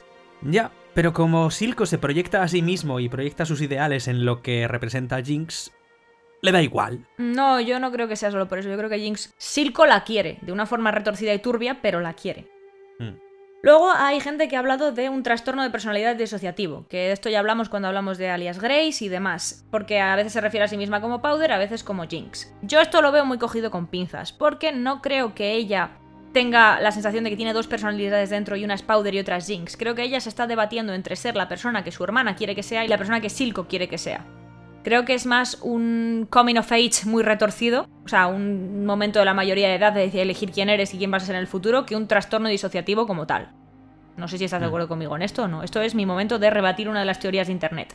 Aquí no creo que haya un trastorno disociativo, no creo que ella tenga ratos en los que Powder toma el control y en los que Jinx toma el control. Creo que simplemente está moviéndose entre esos dos planos porque todavía no tiene claro quién quiere ser, pero en el momento en el que lo tiene claro, ella se sienta en la silla de Jinx y dice, ale, a la mierda todos. Sí. Estoy de acuerdo, no he tirado por esa vía para llegar a la conclusión, pero sí. ¿Por dónde has tirado tú? Pues me he dado cuenta de que el arma que usa Vibe para intentar siempre conseguir que Jinx vuelva a ser Powder es pensar en el pasado. Piensa en Bander, piensa en Milo, piensa en Clagor, piensa en el pasado, las cosas estaban bien antes. Y luego todo el mundo le dice que no. Caitlyn le dice que ahora es Jinx. Echo le dice que no la puede salvar. Cada vez que intenta conseguir que Jinx piense en el pasado, como en Milo, Clagor y todos estos, lo que hace es empeorar las cosas, lo que hace es echarle leña al fuego. Cada vez que Jinx piensa en Milo y Clagor, se los imagina gritándole, se los imagina abusando psicológicamente de ella por aquello de que es, no sé cómo traducirlo, una Jinx. Gafe. Es una gafe. Para Vi, la solución a todo es volver al pasado. Para Jinx es justo lo opuesto. Pero es comprensible porque para Vi el pasado era un sitio donde ella estaba bien, pero para Jinx no. El hecho de que, porque si das cuenta, cuando las voces de su cabeza le chillan, siempre le chillan sus inseguridades. No le chillan nada que no se haya repetido ella a sí misma, o sea, son alucinaciones. Muy bestias, pero alucinaciones. Y hay, es que hay detalles de Jinx que a mí me hacen pensar que es muy ambivalente. O sea, el tatuaje de Jinx, por ejemplo. La nube. No es una nube. Es la bengala. Es la bengala, estoy segura de que es la bengala. Hmm. Entonces, Sí. pues, por ejemplo, eso me llama un montón la atención. Que se tatúa la bengala para que la encuentre, bye. Y no la enciende y la guarda todos esos años. Mm. Es chunguísimo. Porque es como que ella quiere seguir siendo esa niña, pero al mismo tiempo lo quiere dejar atrás. Y eso pasa en contextos de familias muy abusivas. Entonces a mí a veces me da la sensación de que lo que Arcana nos está diciendo es que Bai, con todo el esfuerzo que puso en ser una buena hermana, le destrozó la vida a Powder. Porque Powder es una esquizofrénica sin tratamiento, a la que han obligado a actuar como una persona normal, y el resultado es que se le ha ido la perola. ¡Pero! ¡Tengo más! Y es algo que me resulta a mí personalmente muy llamativo sobre Jinx. No sé si tanto como para considerarlo un trastorno mental, pero me resulta muy llamativo. Y es su falta de evolución en lo que se refiere a madurez emocional. Es decir, mientras que el primer arco ronda los 11 años, ronda, no sé cuántos tiene, he visto eh, al autor, a una de las animadoras decir que 9, luego que 11, y yo ya me rindo, Por ahí. por ahí anda. En este caso, los garabatos, las expresiones, la forma de moverse, son comprensibles. Pero en el segundo y el tercer arco ya tiene 19 o 18 o 17. Y además su crianza y actividades ni siquiera corresponden para nada con los de un adolescente tal y como la interpretamos nosotros, en plan en nuestro mundo, en nuestro contexto. Así que imagínate para una niña. Y sin embargo mantiene tanto los garabatos como la forma de moverse cuando se tira al lado de Silco y se echa encima de él, la forma de hablar, los gestos, las trenzas, que si te fijas, las dos trenzas las llevaba más de también de pequeño, lo que pasa es que las tiene recogidas en una sola, pero las dos trenzas estaban ahí, se pueden ver. Hace todo de acuerdo a alguien muchísimo más joven, con lo cual te hace pensar que sigue teniendo esa inocencia de una niña. Bien, ¿cómo de inocente era Powder? Vamos a ver. Su comportamiento infantil se reduce a un comportamiento infantil. Ya en la primera ocasión que la vemos intentar usar una de sus bombas, después de la resfriado con Deckard cuando tiene que huir, la niña le mete clavos a la bomba, eso es muy punky. O sea, ella no solo esperaba que explotase, es que le mete clavos para hacer más daño. ¿Me estás diciendo que una niña de 9 u 11 años es normal que le meta clavos a una bomba? Cuando Bai le pide que se quede atrás en la misión suicida para salvar a Bander, Powder tiene la rabieta que hemos mencionado como prueba, entre comillas, de que tiene un trastorno de, personalidad dependiente. Pero es que durante esa rabieta se lía a darse leches en la cara con una de las bombas. Eso no está bien. Hay algo muy roto en esa niña. Ya de entrada que su hobby sea hacer bombas me preocupa. Porque al principio tú ves que está como haciendo juguetitos y dices, ¡ay, qué mona! Está haciendo juguetes que explotan y matan a gente. Que su objetivo es matar a gente. Y ahí está Bai aplaudiéndola. Muy bien, Bai. Supportive Sister. No ha sido una buena idea. Ahí diciéndole que, mm, que lo que la hace diferente es lo que la hace fuerte. Y ella dice, pues voy a especializarme en lo mío, en pegar tiros, que se le da bien, los puñetazos no, y en la tecnología. Sí, eso también se lo dice Silco y yo estoy segura de que eso es un mensaje horroroso para una persona con un trastorno tan fuerte como la esquizofrenia. Pero bueno, Eh, no soy psicóloga, así que no puede que me equivoque. Y por último, el último momento que ya dices, ajá, es cuando tras la explosión que acaba con Milo y Clagor y subsecuentemente acaba matando a Vander, cuando Jinx cae hacia atrás en el aire, como cuando has dicho tú que cae de la nave, la expresión de, de- de Jinx o de Powder no es de miedo, es de regocijo. Está encantada con la destrucción que ha creado la niña de 9 u 11 años. Está encantada con la posibilidad de haber matado a sus enemigos. Tiene instinto asesino a esa edad. Esa niña no está bien. No estuvo bien nunca. Terapia. Y además lo celebra con Bai. Lo primero que le dice no es ¿estáis bien? ¿Hay alguien herido? No, es Mira, Bai, ¿lo has visto? Ha funcionado. Por fin la bomba mono ha funcionado. He matado a gente. Es que es aterrador. Pero claro, con la vida que ha tenido Jinx, ¿qué esperábamos? Ya. En cuanto a la dependencia que tiene con Bai, quería comentar una escena contigo, que me parece muy simbólica, y es la escena en la que vuelve al arcade y conecta la máquina de, de los puñetazos. ¿Qué, qué te parece esa escena? Mm, chunga, porque está atacando, o sea, está intentando superar a Bai Hmm. y no, no es capaz. Yo creo que ahí lo que está intentando es autoconvencerse de que no necesita a Bai, de que ya es más fuerte que ella. Pero al final acaba en un segundo lugar y de la frustración le pega un tiro a la máquina. Es que es eso, es como que quiere, yo creo que quiere superar a Bai. Porque además, si te das cuenta, ¿cómo se refiere eh, Silco a Bai? La hermana. No, cuando habla con Bai, ¿cómo lo han traducido? Es que no sé cómo lo han traducido. Cuando Silco ve por primera vez a Bai en persona, dice Bander's Prodigy. El prodigio de Vander. Bien, ¿crees que Jinx no sabe que Silco piensa así de su hermana? Estamos hablando de una persona celosa hasta el extremo. Solo ve a, Kat- a Caitlyn y ya la quiere matar. Es celosa hasta el extremo, es posesiva hasta el extremo, trata fatal a Sevika y yo estoy segura de que tiene algo que ver con que está, es cercana a Silco, es posesiva hasta la náusea. ¿Tú crees que no tiene que ver el querer superar a Bai con que ella piense que Silco piense que sería más útil Bai que ella? Acabo de hacer aquí un... Él piensa que ella piensa que él sabe. Pues nunca me había parado a pensar en esa posibilidad, pero porque ya había dado por supuesto que cada vez que, que sale Bai a colación a- en una conversación es para que le siga haciendo luz Vegas Silco y decirle que simplemente su hermana la abandonó. Claro, pero eso es lo que Silco le dice a ella, pero tú has visto a Powder trepar por los rincones y escuchar a escondidas. Sí. Y Silco se refiere a Bai como el prodigio, la luchadora, la soldadito, la que ha sobrevivido a la cárcel de Stillwater todos esos años. Mm. ¿Tú crees que eso Powder no lo ha intuido en algún momento? Que su, su intento de ir a superar a, a Bai no tiene que ver con que se siente menos que ella de cara a la única persona cuya aprobación le importa. Pues puede ser. Que igual esto es muy cogido con pinzas, ¿vale? Pero es que yo creo que ahí hay algo que ver. Porque no es ya no te necesito, ya sabe defenderse sola, lleva demostrando que puede sobrevivir sola esos años. Va a intentar superarla. Cuando se enfada es cuando ven el marcador que ha quedado por detrás. Mm. Entonces por eso yo creo que es más un tengo que superarla. Teoría mía. Puedes discutírmela, puede que esté muy mal. No, no, no, no, no se me ocurre discutirla, tiene sentido. Estaba pensando dónde, en qué escena, además de la del, de la máquina, se, se sustenta. Perdona, tengo, tengo la voz ah, regular. Perdón en general a todos, he pasado el COVID esta semana. Vengo en plan Víctor, voy a toser de vez en cuando. Yo ya te digo, creo que, que ese es el momento en el que se nota, pero si te das cuenta, Jinx tiene una obsesión gordísima con serle útil a Silco. O sea, en el momento en el que le dice que está un poco descontrolada, va y roba el, el Hex. ¿Cómo se llama? El G-Score perfeccionado. La gema hashtag. Eso, la gema G-Score perfeccionada para demostrar que aún vale. Hmm, Es que tiene esa obsesión con serle útil. sí. Y como último detalle, ¿no te da la sensación de que cierra en círculo su arco de evolución en el puente? Cuando vuelve a aparecer de mayor cantando la misma canción que al principio de la serie, y que lo primero que hace después de que sus firelights exploten es pegarle un tiro a uno de los vigilantes en el suelo, que es justo lo primero que ve al principio de la serie. Sí. A un vigilante pegando un tiro en un zaunita. Mismo sitio, misma canción, misma guerra sin sentido que acaba con más huérfanos y familias destrozadas. Sí, eso sí. Pero sí, eso por ejemplo es muy redondo. También hay otra cosa de la que podemos hablar que da muchísimo terror. A mí al menos me produce terror. A ver, Vale, de niña, Jinx estaba obsesionado con Vi. Mm. Estamos de acuerdo.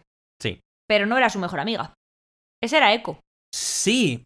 De hecho, en el juego hay interacción entre, entre estos. A Echo le gusta Jinx. No, sí, ya sé, hay un ship, se llama Time Bomb o algo así. Pero vamos a ver. Nos muestran varias veces que de niños ellos dos jugaban juntos. Que Echo está dolido. Hmm. ¿No te recuerda un poco esa negación de ella? Ella ya no es, ya no es Powder, a como una sensación de no puedo abrir esta puerta porque me va a doler. Sí. Bien. Llega el enfrentamiento en el puente. Hmm. Tiene un momento eco de galantería entre rufianes y le saca el reloj y es como que propone ese desafío, ese juego al que jugaban de niños. Hmm. Y Jinx, sorprendentemente, se lo consiente. Y se tira a pelear con él. Hmm. Jinx va a matar. Echo nunca ha ido a matar. Si te das cuenta, sus armas paralizan, pero no matan. Echo nunca va a matar, en ningún momento. Ni para defender a los suyos. Es una cosa que yo puedo respetar. En el momento en el que la tiene atrapada y la está paleando, le ve la cara, ella pone sus ojos de cachorrito, que los pone toda la serie trocientas mil veces, y Echo vacila. ¿Y qué pasa en ese momento? Que ella activa una bomba porque a ella le da igual. Es que es aterrador, macho. Además, es eso, Sí. le pone la cara de cachorro, Echo vacila porque Echo sigue siendo una buena persona y ella dice, Ale, Has bajado la guardia. Te vas a enterar. es durísimo. Sí, podría haber muerto ahí. Y le daba igual. Claro que le da igual. Llega a no estar Silco ahí y muere. Lo mejor es que eh, Echo se salva. Es eso, es que... ¿Recuerdas lo que he dicho antes de la impulsividad? Mm. Ha perdido, no soporta perder, te mato igualmente. Vale, eso tiene sentido, sí. Es una persona que está... Nunca ha sido una niña inocente. Parecía ser una niña inocente. Mm. Que por cierto, ¿sabes por qué se llama Powder? ¿Por qué? Por lo mismo que Violet se llama Violet. Violet no es exactamente rosa, pero es el color del pelo. Powder Blue es el color del pelo de Powder. Ah, Powder Blue es un color. Y es el Ah. color exacto del pelo de Powder. Vaya, no, no lo sabía.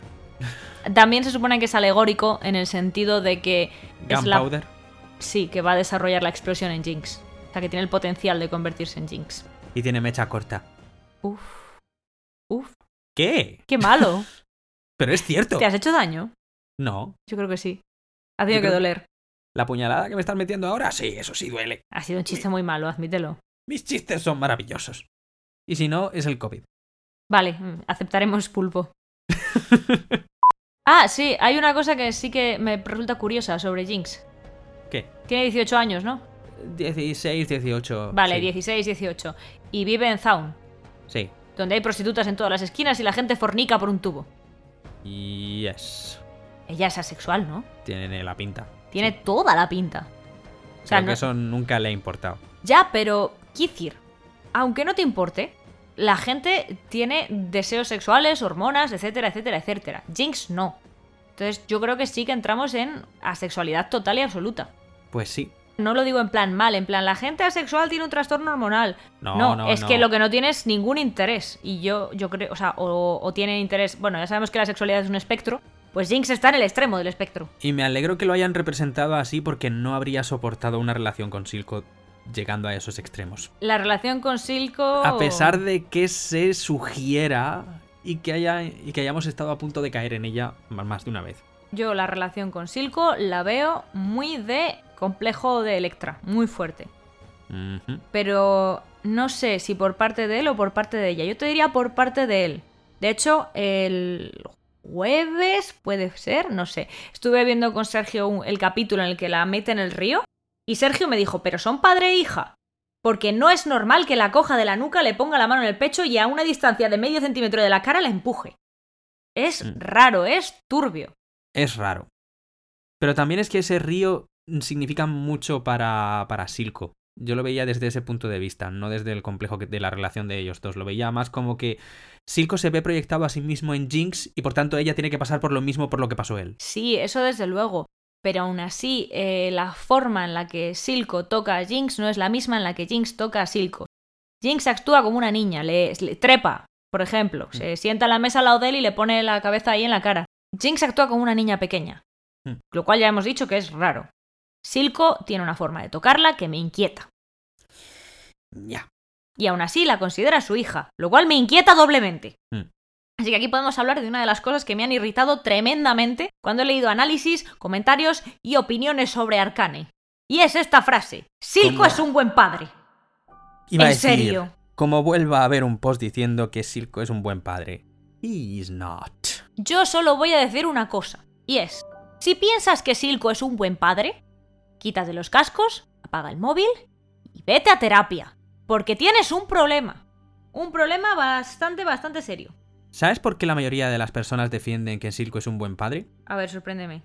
Porque no hay ni una escena en la serie en la que hablen Vander y Powder. Vale, Vander y Powder no hay ninguna escena en la que hablen, pero tampoco Clagor y Milo, Clagor y y Vander o Milo y Vander. Además, era muy pequeña. Y repito, Vander cogió a cuatro niños y los crió como pudo.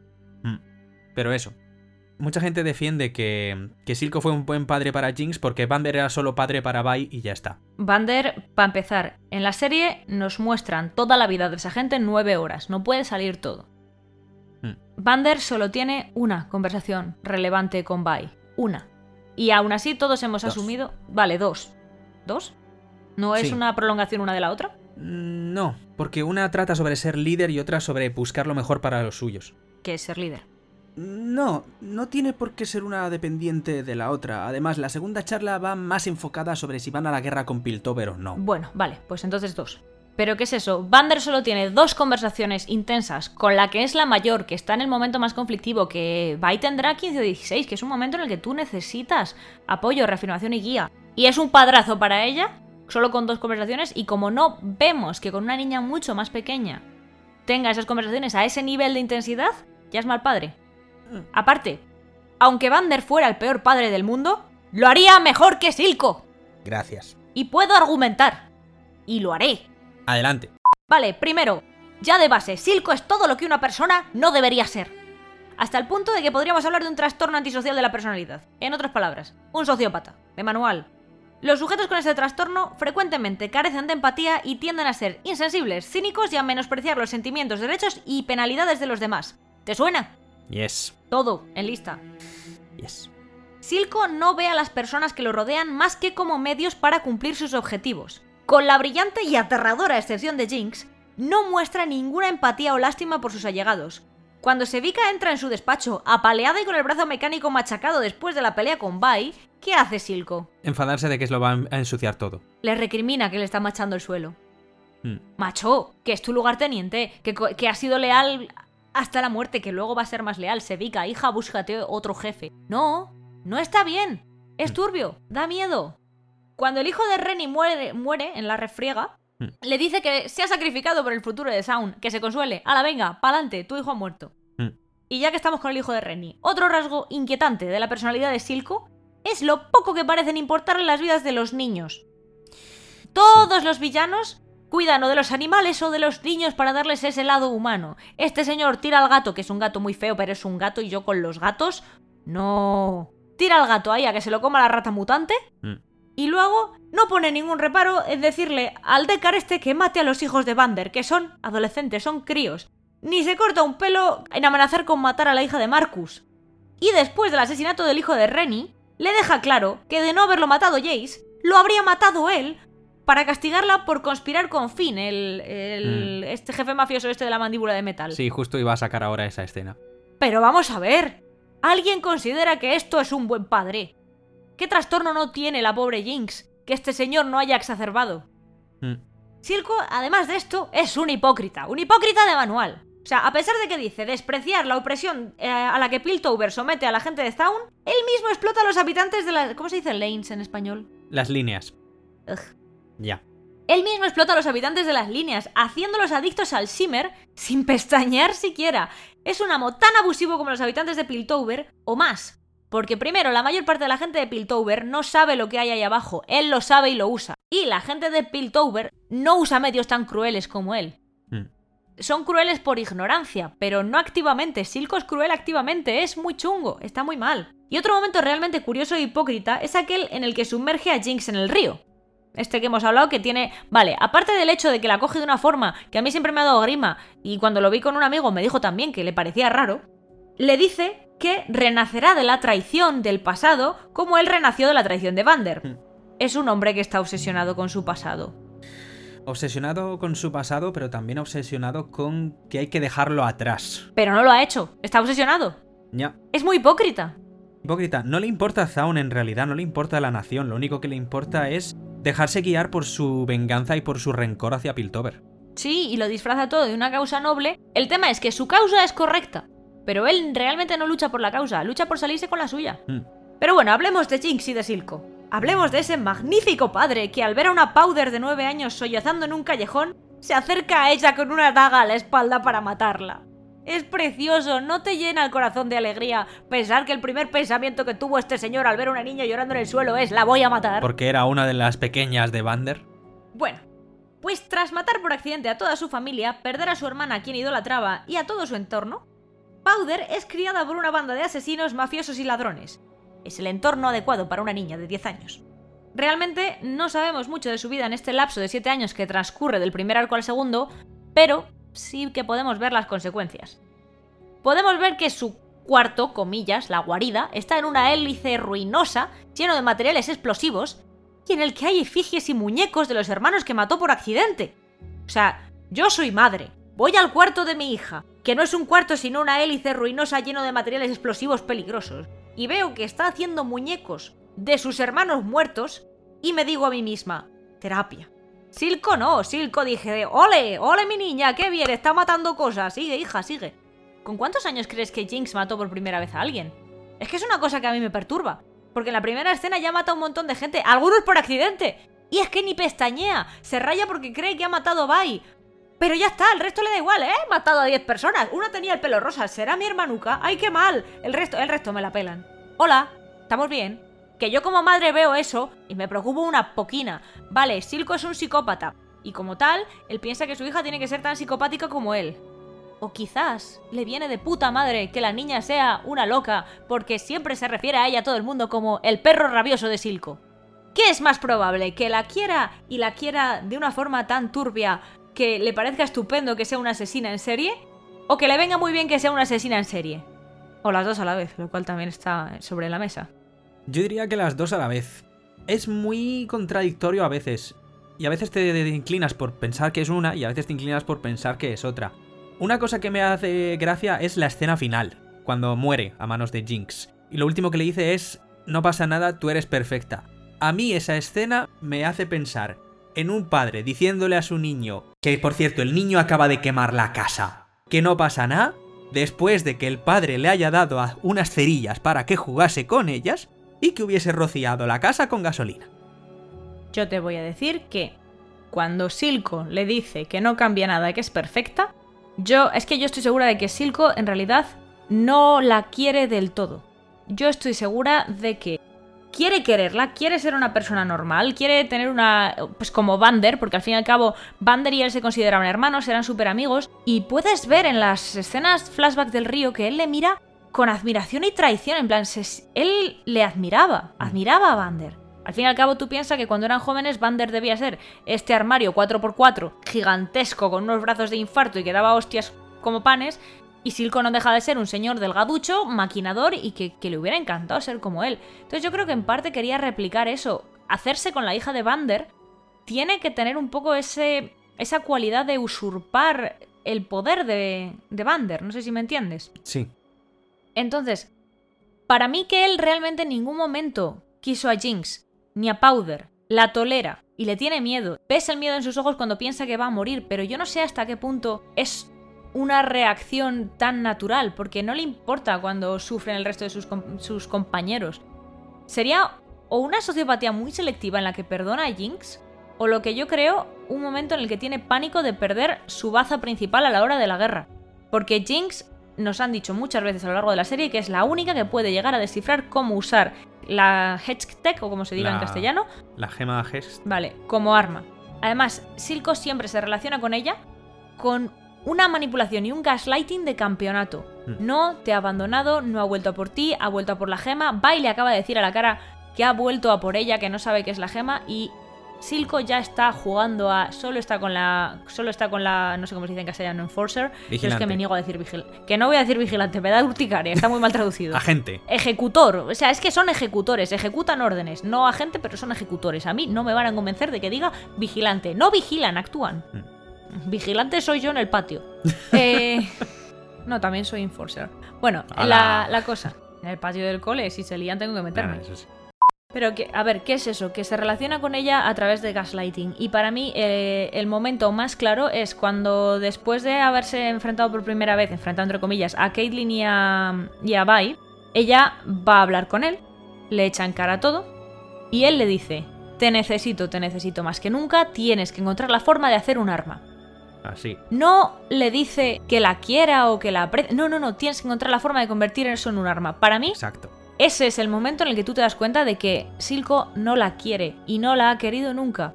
Le dio pena, quizá en el momento en el que se echó sobre él llorando, pues de alguna manera se sintió vulnerable, pero luego simplemente la ha utilizado, la ha convertido en una asesina siendo una niña.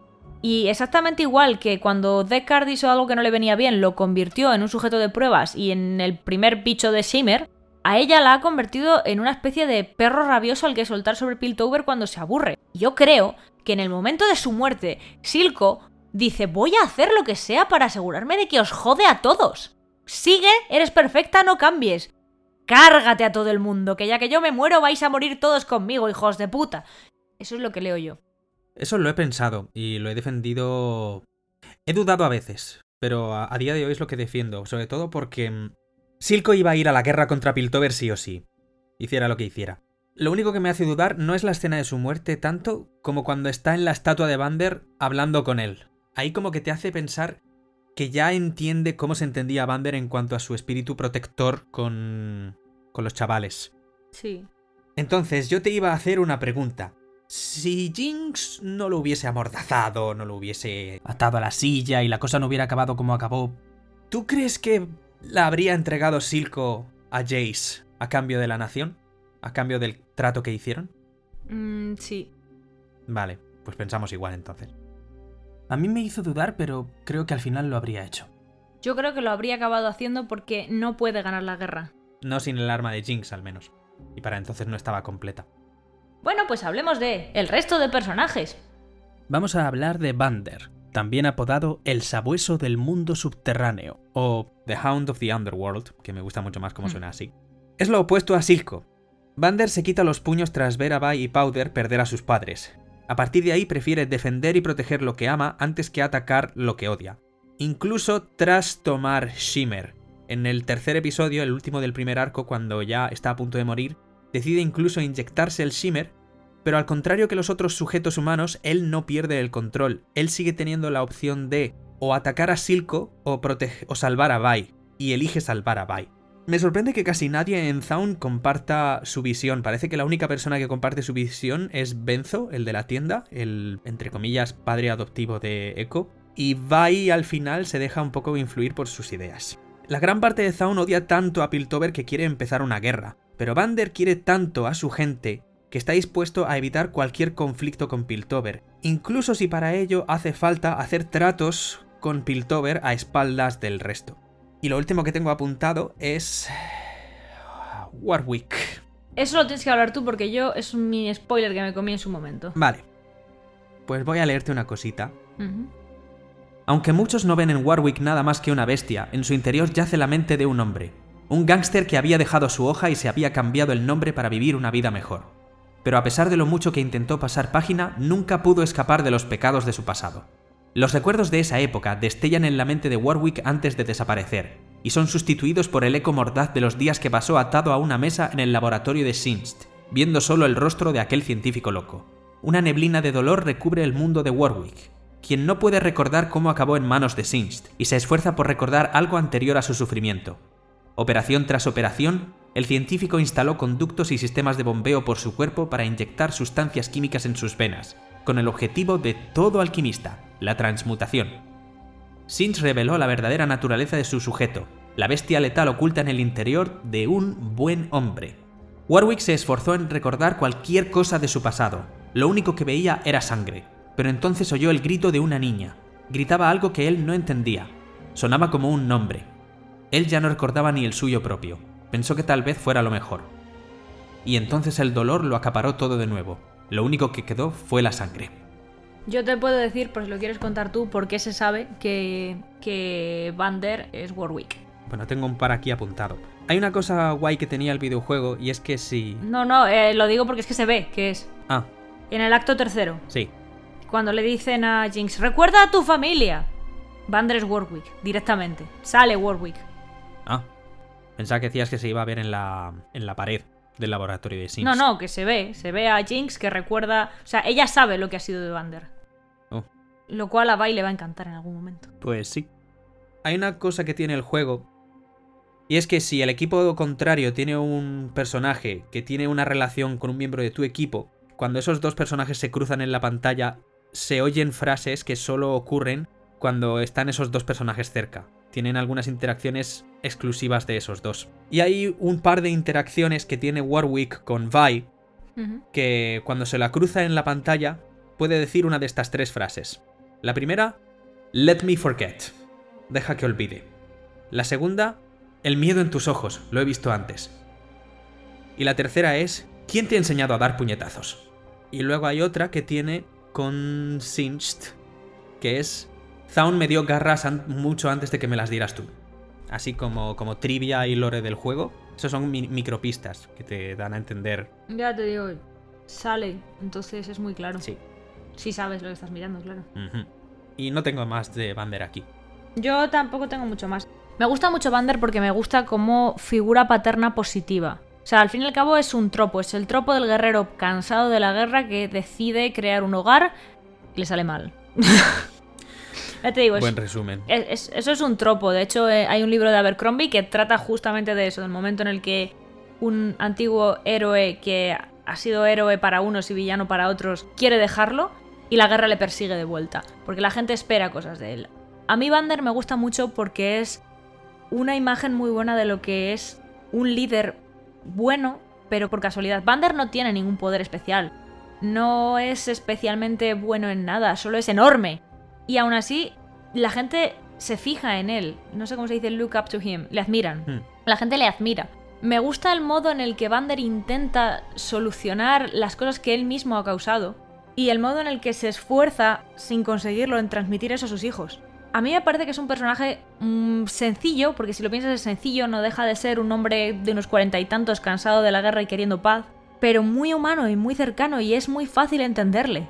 Yo ya te digo, con Vander lo he pasado realmente mal, porque si a mí me dijeras, coge a uno de estos personajes para vivir con él, para ser tu amigo, yo elegiría a Vander. Hmm.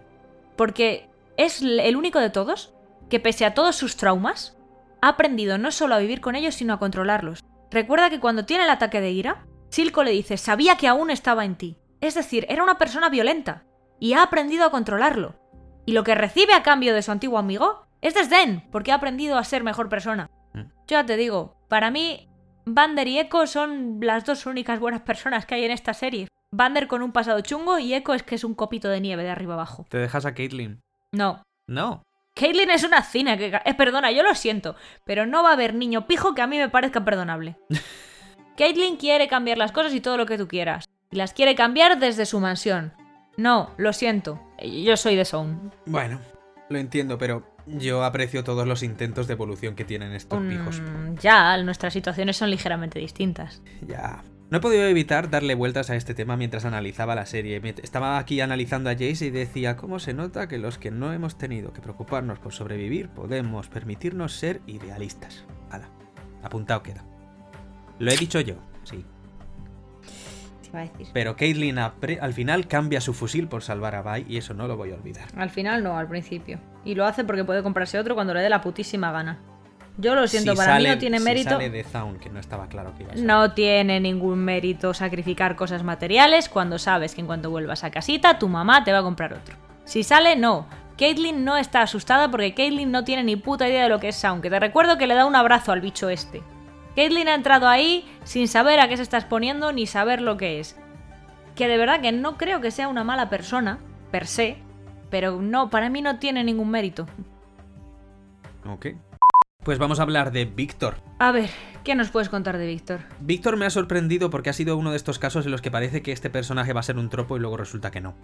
Parecía el tropo de genio que odia ser el número 2. Y lo digo por la escena de la taza, en concreto. Esa escena lo está gritando, lo está gritando parece, porque es el que al final hace el trabajo más duro de los dos. Empiezan con Chase siendo los dos ahí un dúo dinámico eh, de científicos, pero al final él hace todo el trabajo duro y más cuando Jace se dedica a la política. Entonces parecía que iba a recriminárselo en alguna parte, pero luego la historia no tira por ahí. Esto es lo que más me gusta de Arcane. Cuando crees que ya le has pillado el, el truco a un personaje, no, la historia es que no va por ahí. Y dices, oh, y mola. Mm. Entonces, en el arco 1, Víctor me parece un pretencioso que va a ser el antagonista de Jace, porque al principio es súper duro y borde con él y eh, parece un perrito faldero de la academia. Pero pretencioso, ¿por qué? Eh, por la forma en la que mira sus cosas en el, en el laboratorio y dice... A mí me parece más interés que otra cosa, ¿eh? A mí nunca me ha parecido pretencioso. Y ten en cuenta una cosa, es bastante obvio que para Víctor el inglés no es su idioma nativo. Mm, Tiene acento como de Europa del Este. ¿no? Sí, a mí me suena a Europa del Este, pero hay momentos en los que tú le ves que habla súper pomposo. Hmm. Y no es su primer idioma, el inglés. Entonces yo tengo una teoría basada en mi tiempo viviendo fuera de España. A ver. Ha aprendido inglés leyendo. El idioma lo ha aprendido leyendo, no hablándolo. Puede ser. Por eso usa frases, est- estructuras y términos más complicados, porque para él la forma de adquirirlo no ha sido mediante la comunicación oral, que es más informal, sino leyendo. Por eso usa esas frases tan pomposas. No creo que sea engreimiento, porque si te das cuenta, no mira a Jace por encima del hombro. Le va a buscar, le dice que le admira, le dice que tiene posibilidad de sacarlo adelante, le dice que tiene curiosidad, le llama pretencioso a Jace porque firma sus notas. Yo lo siento, es bastante más egocéntrico Jace que Víctor. No, pero cuando he dicho que Víctor es pretencioso, digo antes de todo eso, antes incluso del juicio, antes de que se entere de que Jace está buscando la magia, cuando es simplemente alguien enviado por la academia, un científico, para ver qué es lo que ha pasado en este edificio que ha saltado por los aires. Oh, y un Pero joven... si es un lacayo. Sí, como Es la- un lacayo y un pelito para. Es un perrito faldero que han mandado. O sea, yo no creo que sea pretencioso, yo creo que es un lacayo que está cumpliendo con su deber. Bueno. Que te recuerdo. A ver, esto igual es porque yo sé dónde ha estado Víctor. Pero cuando tú tienes que ganarte la aprobación de gente que piensa que les deberías estar lamiendo la suela de los zapatos, tienes que asegurarte de no cometer ni un mínimo error. Y ahí Víctor no estaba solo en un laboratorio cotilleando, estaba en un laboratorio en el que acababa de haber una explosión, presumiblemente por eh, una imprudencia del científico, con la policía. Mm. Víctor no podía permitirse ni un desliz. Que eh, era prácticamente. pff, Es un zaunita en Piltover. Mm. Entonces yo no creo que sea ser pretencioso, yo creo que Víctor tiene que sobrevivir a cualquier precio. He de confesar que una parte de mí que veía como pretencioso a Víctor al principio de cara a Jace es porque en el juego y en el lore del LoL se llevan mal. De hecho, eh, se llevan a matar y se han destruido mutuamente el laboratorio el uno del otro. Entonces, me gusta que la serie haya decidido coger y darle la vuelta a eso y hacer que sean socios. Me parece un aproximamiento mejor. Y que se opongan a Heimerdinger. El caso es que al principio parece que va a ser alguien que va a suponer un obstáculo para Jace, pero luego se fija en sus notas y se une a él. Y aparte, Víctor es una persona a la que Mai admira muchísimo porque viene de la nada, no tiene patrón, familia importante, la gente siente lástima por él, por su condición, pero él se, ¡Oye! pero él se las arregla y escala solo, creyendo en sí mismo, hasta lo más alto de la academia, siendo el asesor de Heimerdinger. Y que además sigue teniendo ambiciones porque le dice a Jace, ¿crees que yo he seguido todo este camino para ser un simple asesor? Es irónico porque luego se convierte en el asesor de Jace. Pero bueno, Yo ahí solo voy a añadir una cosa. ¿qué? Como coja, disclaimer, no escalamos.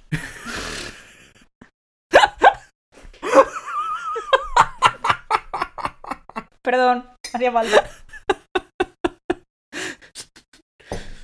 Ay, ¿Qué? ¿Qué pasa? no, pero él sí que lo consigue. Ah. De hecho, se convierte en un modelo para seguir para Jace y tiene una de las frases que más me gustan de la serie y es, cuando vayas a cambiar el mundo no pidas permiso. Es maravilloso. Es genial porque además en el primer arco, arco, cuando se hace socio de Jace vemos que tienen la misma motivación ellos dos, pero en el segundo y en el tercero ya se desvía. Más que nada porque se está muriendo y esas cosas. Es lo que tiene. Sí, solo le queda su trabajo, su deseo fuerte de dejar un legado y siente que no le queda tiempo. Entonces hace todo lo posible por... Side effect de estar muriéndote. Sí. Entonces hace lo posible por sobrevivir y volverse más fuerte. gracias al, al misterioso núcleo Hex, es, es como lo traducen, el Hex Core. Núcleo Hex, y que el único momento en el que, mm, en el que parece que ya su ambición llega aún hasta aquí es cuando mata a su asistente sin querer. Sí, ahí vamos a decir dos cosas. No quiero irme, señor Víctor, no me encuentro bien. No, no, no, vamos a ver. Yo ahí tengo una duda. ¿Por qué? Podemos ver que cuando eran pequeños, Víctor estaba pendiente de Sky y Sky pendiente de él. Con lo cual no le era indiferente. Pero luego pasa bastante fuerte de ella. ¿Estamos ante un caso de tío que no pilla las fichas? ¿O ante otra persona que es asexual? ¿O, eh, y como todo el mundo parece empeñado en pensar en internet y yo la verdad es que no lo veo, pero bueno, eh, está enamorado de Jace? Mm, yo diría que es alguien que no pilla las fichas. Yo también, porque además la relación entre Jace y Víctor para mí no tendría ningún sentido, porque me frustra un poco lo de hay una relación de amistad entre dos hombres. ¡Gay! ¿No os dais cuenta de, de cuál es el fallo ahí? soy yo, soy yo, a lo mejor soy yo. Pero a mí, no sé, tienen una amistad que me parece realmente bonita, a cierto modo. Y Mm. no bonita realmente, pero se complementan el uno al otro, se apoyan. Y no veo la necesidad de que sea romántica, sobre todo porque si me dijeras que veo algún gesto por parte de Víctor hacia Jace que sea más romántico y menos de admiración, te lo compro. Pero es que no los he visto. Igual en la segunda temporada pues me, me los ponen y yo te digo, ah, vale, pues así como Caitlyn y Vi son clarísimamente lesbianas, muy lesbianas, mucho lesbianas, a estos dos no les veo interés el uno del otro. Jace está demasiado ocupado siendo manipulado por Mel y Víctor está demasiado ocupado en su mundo. Mm. No, no ha tenido mucho... No han decidido ir por ese enfoque y, y creo que en la segunda temporada de hecho no le van a dedicar demasiado por lo que se les viene encima, que es nada más y nada menos que un misil, para empezar. Luego, al final del programa, hablamos de nuestras teorías sobre cómo va a empezar la siguiente temporada. Buah, calla. Esa- ya, yo ya te conté la mía y la mantengo. Sí, me- es que me parece la mejor y creo que como mucho van a presentar a dos o tres personajes más. Yo creo que meter a, a una tanda diferente de personajes en cada temporada va a ser un error. Hmm. Pero ahora que Noxus se va a ver envuelto en esto, quiero ver a un Darius. No, no me importaría ver a Darius o a Swain, por ejemplo, que es quien se dice que ha matado al hermano de Mel, pero eso es otra cosa. No tengo ni idea de qué acabas de decir, pero me parece bien. Bueno, ahora sabes cómo me siento yo cuando tú hablas de los libros que no me he leído yo. Bien. ¡Yay! Tengo ganas de conocer a Wyland, pero eso es otro de- eso es otro libro y otra historia. No, sí, y de Víctor no tengo nada más a. a- Yo sí tengo aquí. una cosita más. ¿Mm? Y es que Víctor, para mí, es el personaje que tiene la mente más abierta de la serie, es el que más dispuesto está a admitir sus errores, a admitir nuevas teorías, a cambiar, pero creo que eso le lleva a sitios un poquito chungos. Como el laboratorio de Singed. Exacto. Hay dos momentos. Eh, primero, Víctor todo el rato insiste en que el Hedgetech esté al alcance de todo el mundo. Sí. Pero se corrige a sí mismo cuando Jace dice que deberían hacer armas. Víctor siempre dice que no. Víctor nunca quiere armas. Y ahí está cambiando, porque siempre ha dicho que tiene que estar disponible para lo que haga falta para tal, pero ahí es como, no, mira, eh, me he equivocado. No, para armas no está disponible. Y luego lo que tú dices, cuando es un niño, deja de ayudar a Sinch cuando vea, ¿te acuerdas del, del muto? Bueno, Sí. yo lo he llamado muto, no sé cómo se llama.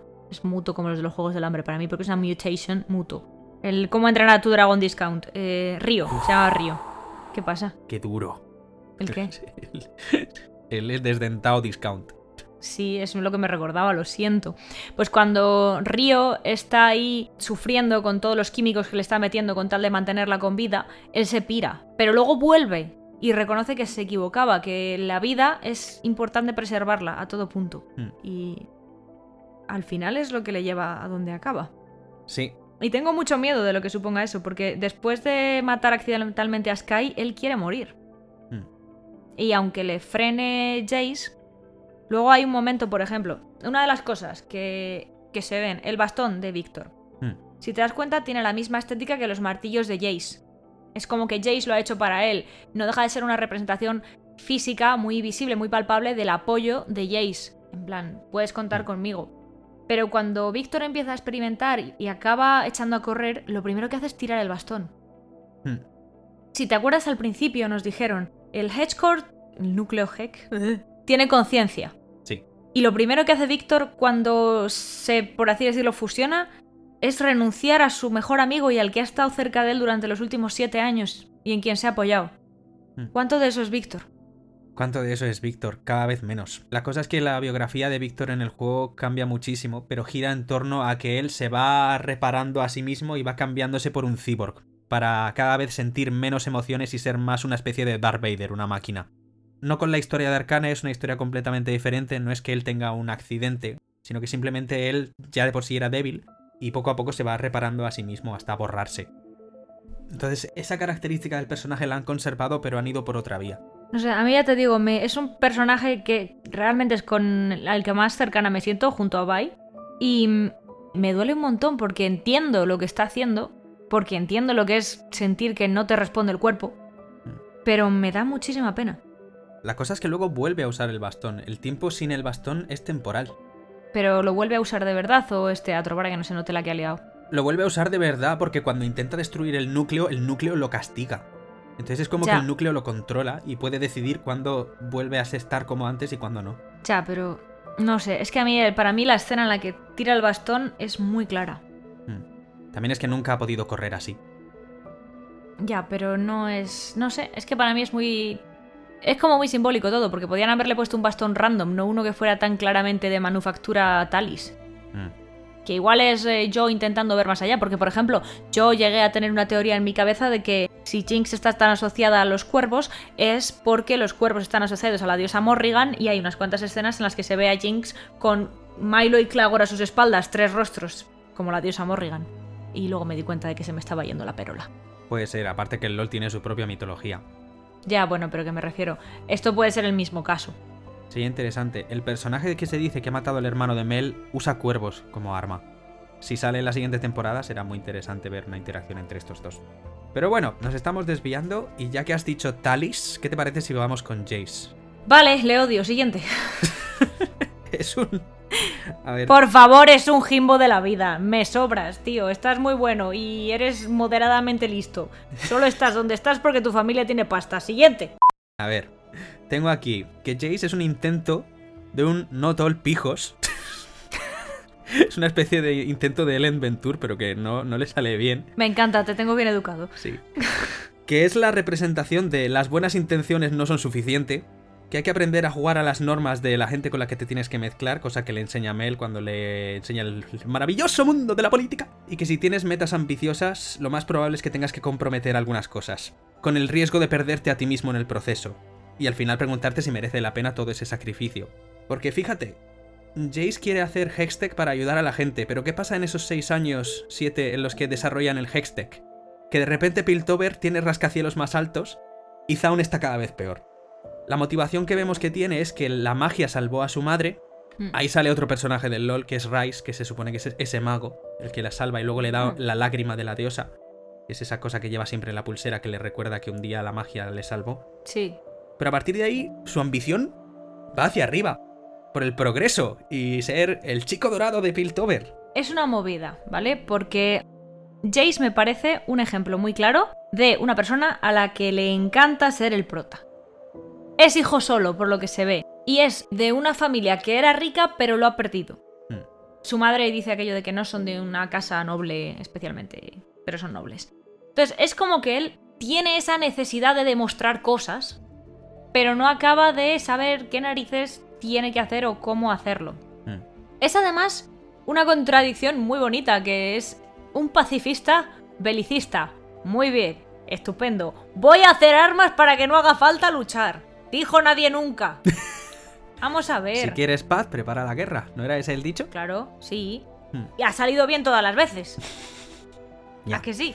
Ah, Entonces, para mí es un personaje que me frustra, me frustra un montón, porque en realidad me pasa como con Caitlyn. Yo sé que no son malas personas, que son. Igual que Bai no deja de ser una persona con muy poquitos escrúpulos y bastante violenta porque es víctima de donde se ha criado, estos también son, entre comillas, víctimas de donde se han criado. Él tiene buenas intenciones, pero no es consciente de que las buenas intenciones no son suficientes. No lo sabe, no, no se entera. Y aparte, hay que decir que Jace tiene una capacidad para ser el foco de todas las manipulaciones y además dejar que lo manipulen mm. que a mí me tiene loquísima. Yo de verdad, a Mel le falta ensillarlo como a un pony. Admiro mucho a Mel. Ha conseguido un objeto sexual que además le da beneficios. Fantástico, chica. Go for it. Vamos a ver, chico, ¿no te das cuenta que te están manipulando, que te llevan y te traen por donde quieren? Que vale que ya es dos años mayor que él, pero es que cuando ya tiene 31 años Jace, a lo mejor debería plantearse que está un poco agilipollado. Piensa que ha estado 6-7 años metido únicamente en ciencia, no en política. Política entra ya en el segundo acto. Vale, yo no digo que eso no sea así, yo lo que digo es que el muchachito lo manipulan como si no hubiera un mañana. Hay una cosa que realmente le honra. Y es que eh, cuando se acuesta con Mel, que se ve que es una cosa que él tenía ganas, cosa que comprendo, yo lo comprendo y lo comparto. Comprendemos todos. Todo el sí. mundo lo comprende y lo comparte. Una vez que él lo consigue y está con Mel en la cama y todo eso, ¿cómo acaba esa escena? Él se ha ido a ver a Víctor que está en el hospital. Porque Víctor está enfermo. Hmm. Y se planta también con Heimerdinger cuando él intenta quitar eh, todos los experimentos con el Hedgecore porque piensa que puede salvar a Víctor. Hmm. Es decir, es leal a su amigo.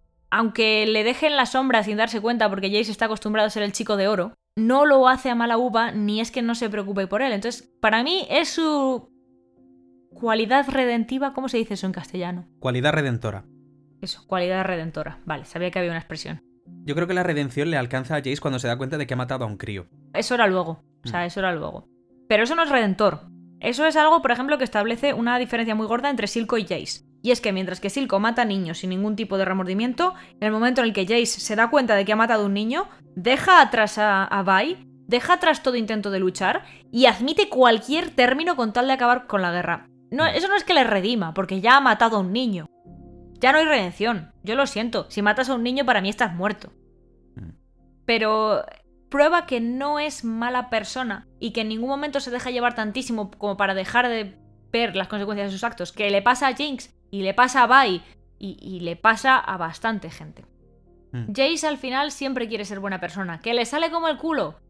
Pero eso es algo que le honra, que no se deja llevar hasta el final. Y que en el fondo todas las acciones que tiene están guiadas por una cierta bondad, una cierta preocupación por el bienestar de los demás. Yo no sé hasta qué punto es genuino o aprendido de Víctor, eso, fíjate. A mí me hace pensar, Banber estaba dispuesto a negociar con los de Piltover con tal de garantizar la seguridad de su pueblo. Jace hizo con Silco exactamente lo mismo, Hmm. a espaldas de todo el consejo. Y paralelamente, tanto Víctor como Jace, que van a la par en el campo del progreso, la ciencia, los avances y el legado y tal, todo eso se frena para ambos en cuanto ambos se dan cuenta de que alguien ha muerto por su culpa. En el caso de Jace el crío, en el caso de Víctor, su asistente, Sky. Tienen ahí ese paralelismo, sí. Pero sí, tengo aquí apuntado Jace, naif, idealista, un tanto clasista. Un tanto. Joder, eh, la, la discusión que, tienen que tiene con Víctor. Me encanta ese momento En porque además tú ves que Víctor. Pero es que tú ves que Víctor tiene una ira muy fría. Hmm. Que es una cosa que. O sea, yo entiendo ese momento de decir. Yo también soy de ahí. ¿Te importa? Subnormal. que además eso es algo que yo viví en Irlanda en un momento y fue graciosísimo. Hmm.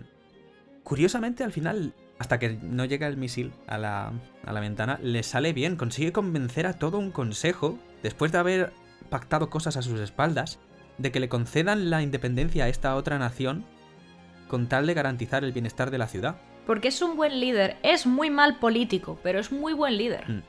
Necesitaba una Mel que le enseñase. No. Mel no le ha enseñado a ser político. Mel le ha manipulado para que haga lo que ella quiere, que es otra cosa.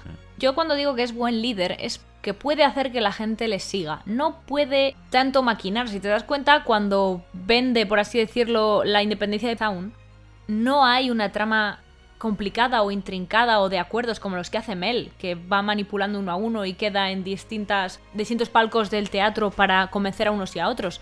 No, él queda con el malo malísimo en persona, sin armas, y le dice, esto es lo que hay, te vale o no te vale. Es un político espantoso, acepta cualquier término. Pero es muy buen líder, tiene mucho don de palabra, tiene un carisma incomparable que conmigo no funciona porque es- soy pobre. Pero él consigue que la gente le siga. Hmm. Y eso yo creo que es lo que hace de Jace un personaje interesante. Porque si te das cuenta, es una persona que es bastante inteligente en cuanto al tema ciencia y de tal, aunque yo creo que sin Víctor no habría llegado a nada porque es más idealismo que sentido común. Es muy carismático, es muy buenazo tipo tonto, es como un perro pachón. Él quiere pero no da. Y sin embargo la gente le sigue porque tiene ese carisma y ese atractivo físico que hace que la gente confíe en él. Caitlyn, pues. Vale, pues Caitlyn. ¡No te aguanto!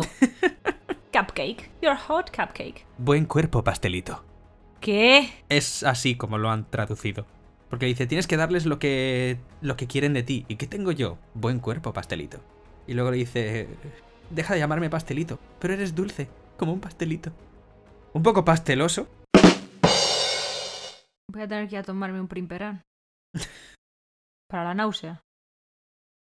¡Oh, por Dios! ¡Qué traducción tan horrorosa! Hay una cosa que me gusta de Caitlyn desde el principio y es que al contrario que muchos otros personajes de Piltover que nos han mostrado, ella no compra inmediatamente lo que es la narrativa que tiene Piltover sobre Zaun, tipo No. Marcus. A ver, repito. Me cae mal porque es pija. Y yo, por principio, me caen mal los pijos. No, no hay más profundidad en mi argumento. Pero no es mala persona. Es ignorante. Y el concepto de quiero cambiar el mundo desde mi mansión, mm, personalmente, me molesta un poco. Es como Elend, son buena gente que quiere ayudar y que quiere cambiar las cosas. Lo que pasa es que no sabe cómo y además es noble. Sí. La propia Vi se lo recrimina cuando le dice, tú lo quieres todo y lo quieres ya, sin dar nada a cambio. Y en Zaun las cosas no funcionan así. Creo que el arco de, de Caitlyn gira en torno a esa idea. De que acaba aprendiendo eso cuando por fin se adentra en Zaun con, con como guía. Mm. Realmente no tengo mucho apuntado sobre, sobre ella. De Caitlyn tengo poquita cosa. Como por ejemplo, pues eh, el hecho de ser de familia noble y cómo la condiciona eso, porque ella piensa que todo el mundo está comprado por sus padres para dejarla ganar. Por ejemplo, cuando tiene el torneo con Grayson, ella dice, te han pagado para que me dejes ganar. Y es la de, "Mm, no, chica, el mundo no gira en torno a ti, pija. Eh, Pero tiene esa, esa inseguridad de que no es lo bastante buena y de que sus padres la están empujando hacia arriba. Es claramente lesbiana. Se ve, se huele. Mm. ¿Tú crees que sus padres lo saben? No. Ya, pues eso es una cosa que también es interesante.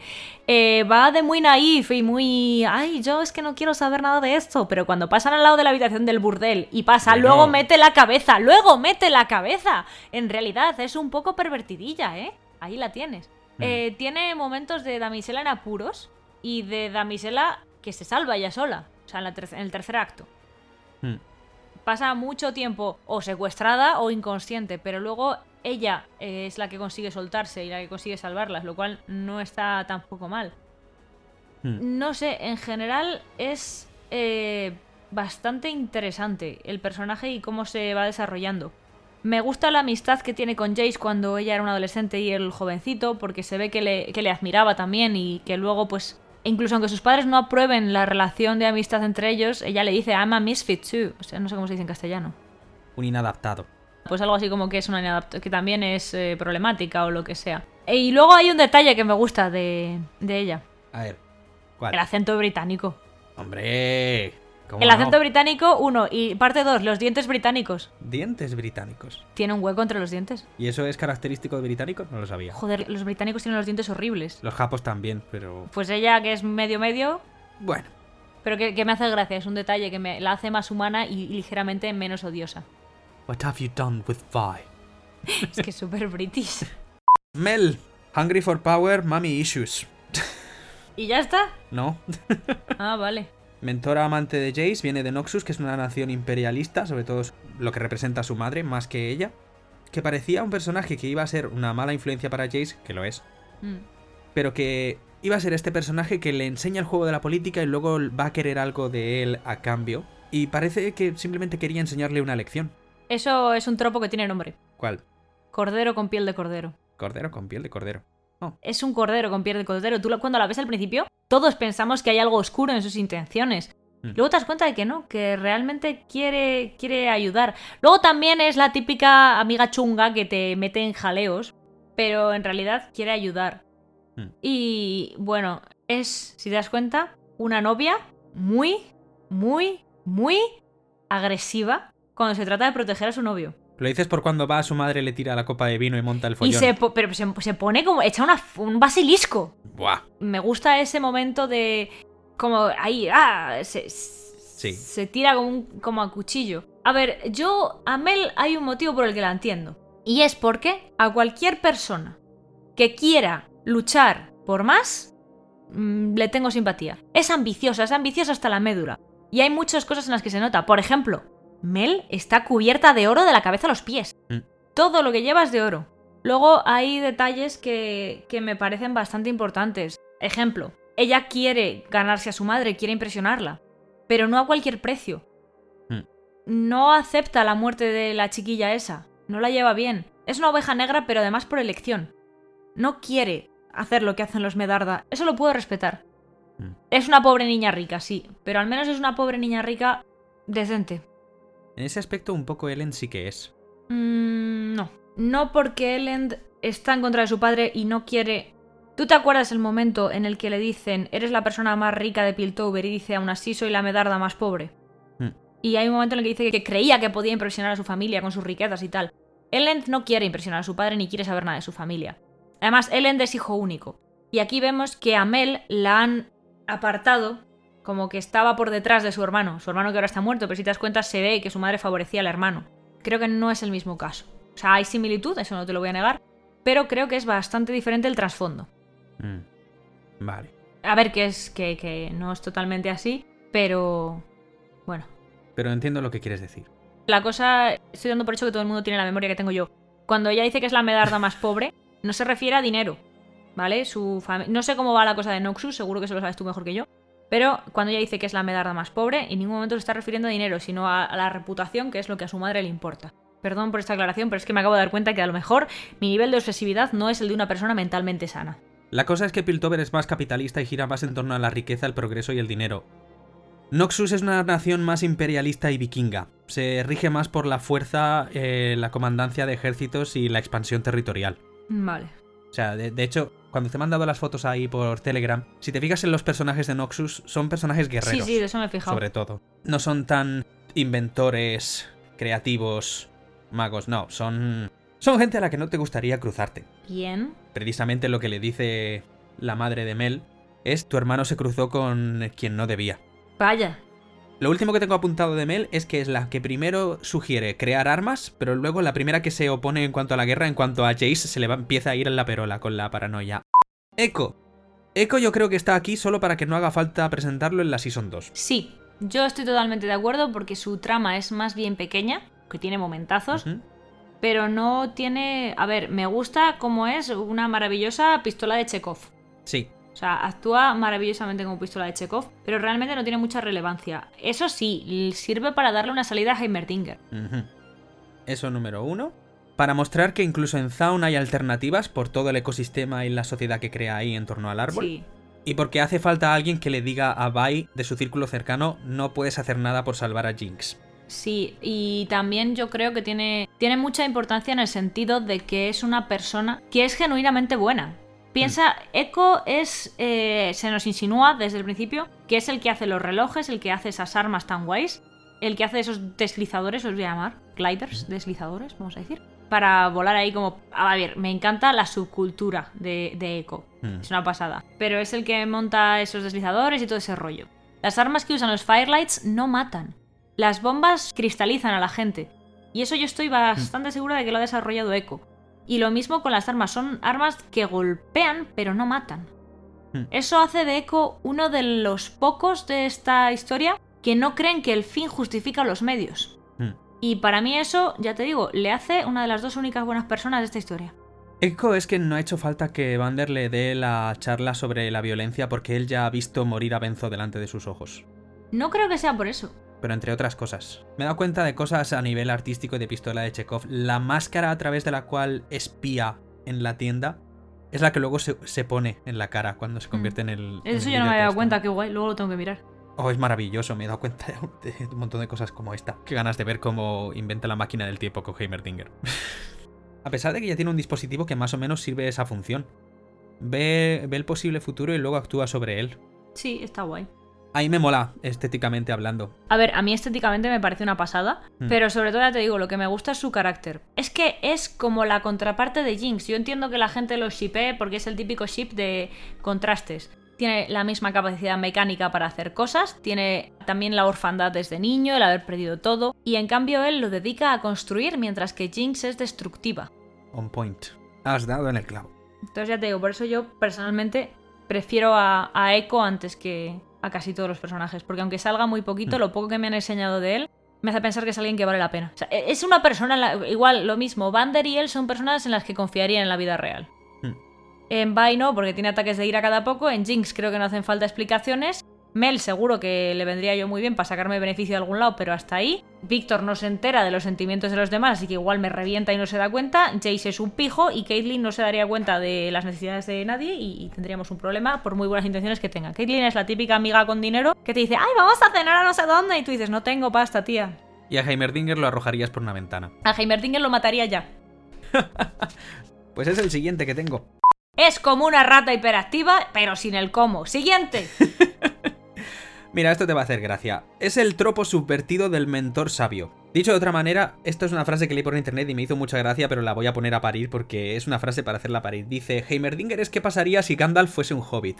No, porque en El Señor de los. Anillos, en El Señor de los Anillos, si tú estás en contra de Gandalf, si le contradices en algo, A, o estás equivocado, B, o eres un villano. Y aquí Heimerdinger no siempre tiene razón. Entonces me gusta porque es un personaje hecho para ver que incluso los más inteligentes, los que han vivido cientos de años, tienen sus puntos ciegos y sus problemas. Además es bastante condescendiente, o al menos el resto del consejo lo ve como alguien condescendiente, por aquello de que él vive años y siglos y él habla de la huella que hay que dejar y dice, pero tú vas a poder verlo, nosotros no. Entonces me gusta como, como esa imagen. Además es súper fluffy. Me gustan los bigotitos de Heimerdinger. Dios, yo es que lo detesto. Me genera mucha ansiedad. A ver, a mí Heimerdinger el problema que tengo es que es una persona que intenta aprovechar eh, que él ve el mundo desde el prisma de alguien que ha vivido 300 años para aconsejar, pero es totalmente incapaz de ponerse en el lugar de criaturas que pueden llegar a quedarse en los 30. No es capaz de entender a Víctor. Y, y el momento en el que Víctor le dice con toda su pena que si alguna vez ha pensado en la posibilidad de la muerte, el tío es incapaz de darse cuenta de que Víctor quiere que lo consuelen o de que a lo mejor no quiere que lo consuelen como tal, pero necesita consuelo. Llega y dice, no, solo la de los demás. ¡Vete a cagar, imbécil! Perdón, soy muy protectora con Víctor. Tiene 300 y pico años Heimerdinger, es normal que suelte una respuesta Vale, así. normal sí, empático nada. O sea, en el peor de los casos, Heimerdinger es presentado como un personaje ah, muy condescendiente y en el mejor de los casos como un personaje con poco tacto.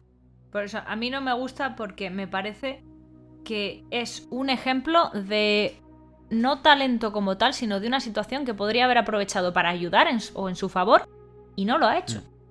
Pero bueno, A mí me da pena cuando lo echan del consejo, sobre todo porque él tiene razón en, en muchas cosas. Sobre todo de cara al núcleo Hex.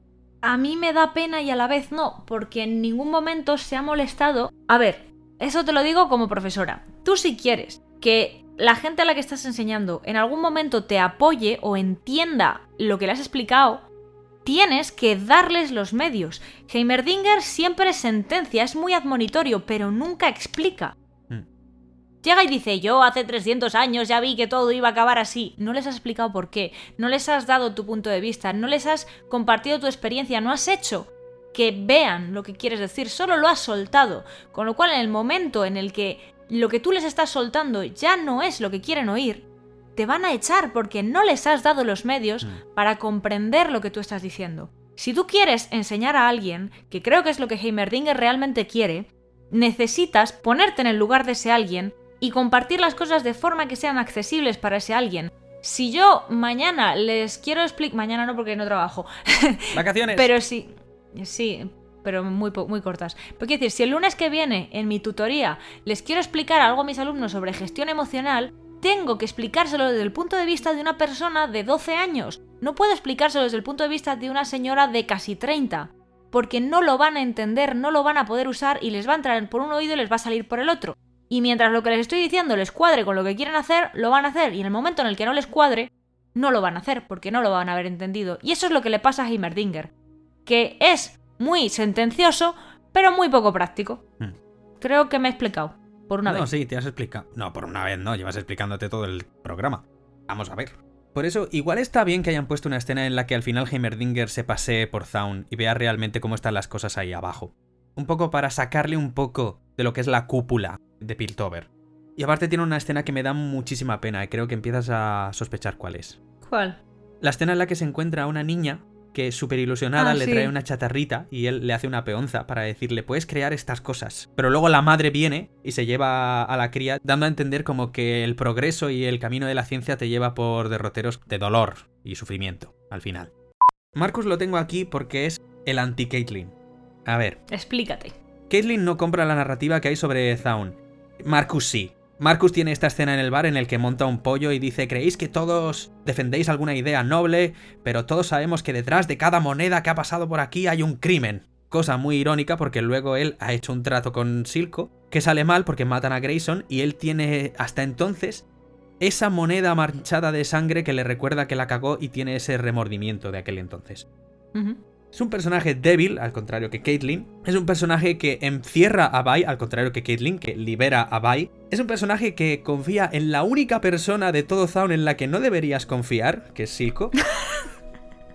Mientras que Caitlyn confía en la mejor persona de Zaun en la que podrías confiar. Bueno, eh, debatible. Confiaría antes en Echo que, que en Vi, pero... Yo te iba a decir, digo, yo teniendo ahí a Echo, o a si quieres considerar a Víctor parte de Sound, yo confiaría antes en Echo y en Víctor que en Vi, porque Vi de verdad que la quiero mucho y además la entiendo muy bien porque entiendo lo que es esa presión de siempre querer cuidar de todo el mundo y hacerte responsable de todos y oh sorpresa no llegas a nada, pero es demasiado impulsiva, demasiado agresiva y tiene traumitas obviamente venidos de la cárcel, que esa es otra. ¿Cómo puede tener una cara tan bonita si se supone que la han estado apaleando a diario en la cárcel? No sé, la magia del cine. O, no- bueno, por la forma en la que lo pintaban, era ella quien daba las palizas en la cárcel. ¿Qué va? Sí. Cuando el troll de... No, cuando dice el troll, ¿quieres que tenga una charla con ella? Y coge el palo y dice, Caitlyn, ¿cuántas charlas has tenido con ella de este tipo? Y le dice el troll, no había pensado en contarlas.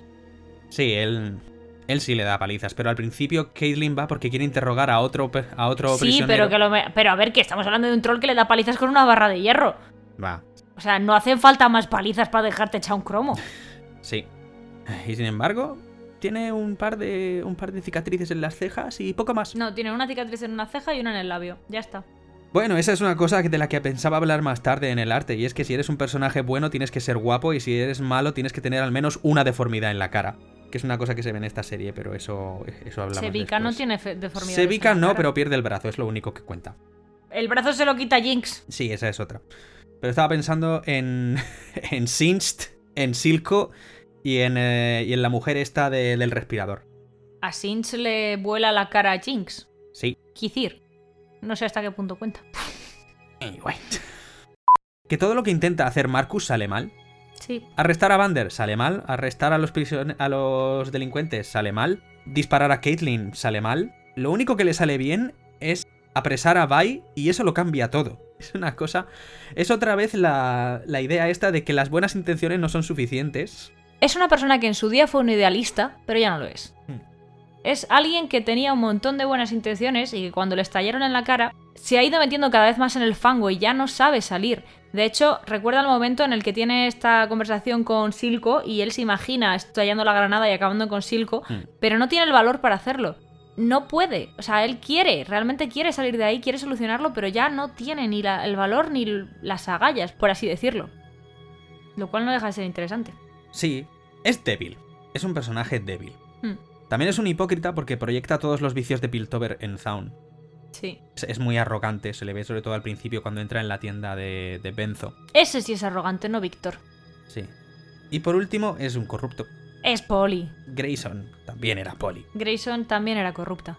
Sí, Lo que pasa es que era corrupta por alguien que nos caía bien, pero era igual de corrupta. Mm. está corrupta good y corrupto evil.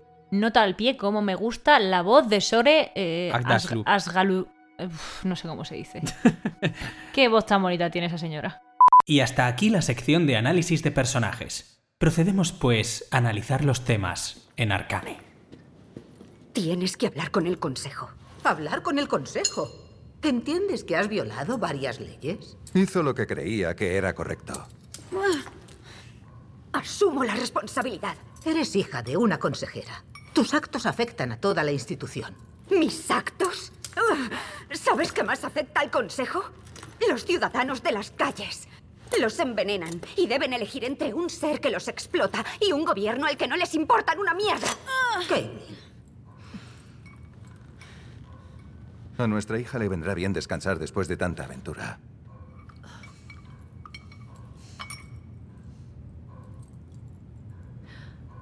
Concertaré una audiencia. Gracias. Tú y tu amiga podréis dirigiros al consejo. Os sugiero que os preparéis adecuadamente.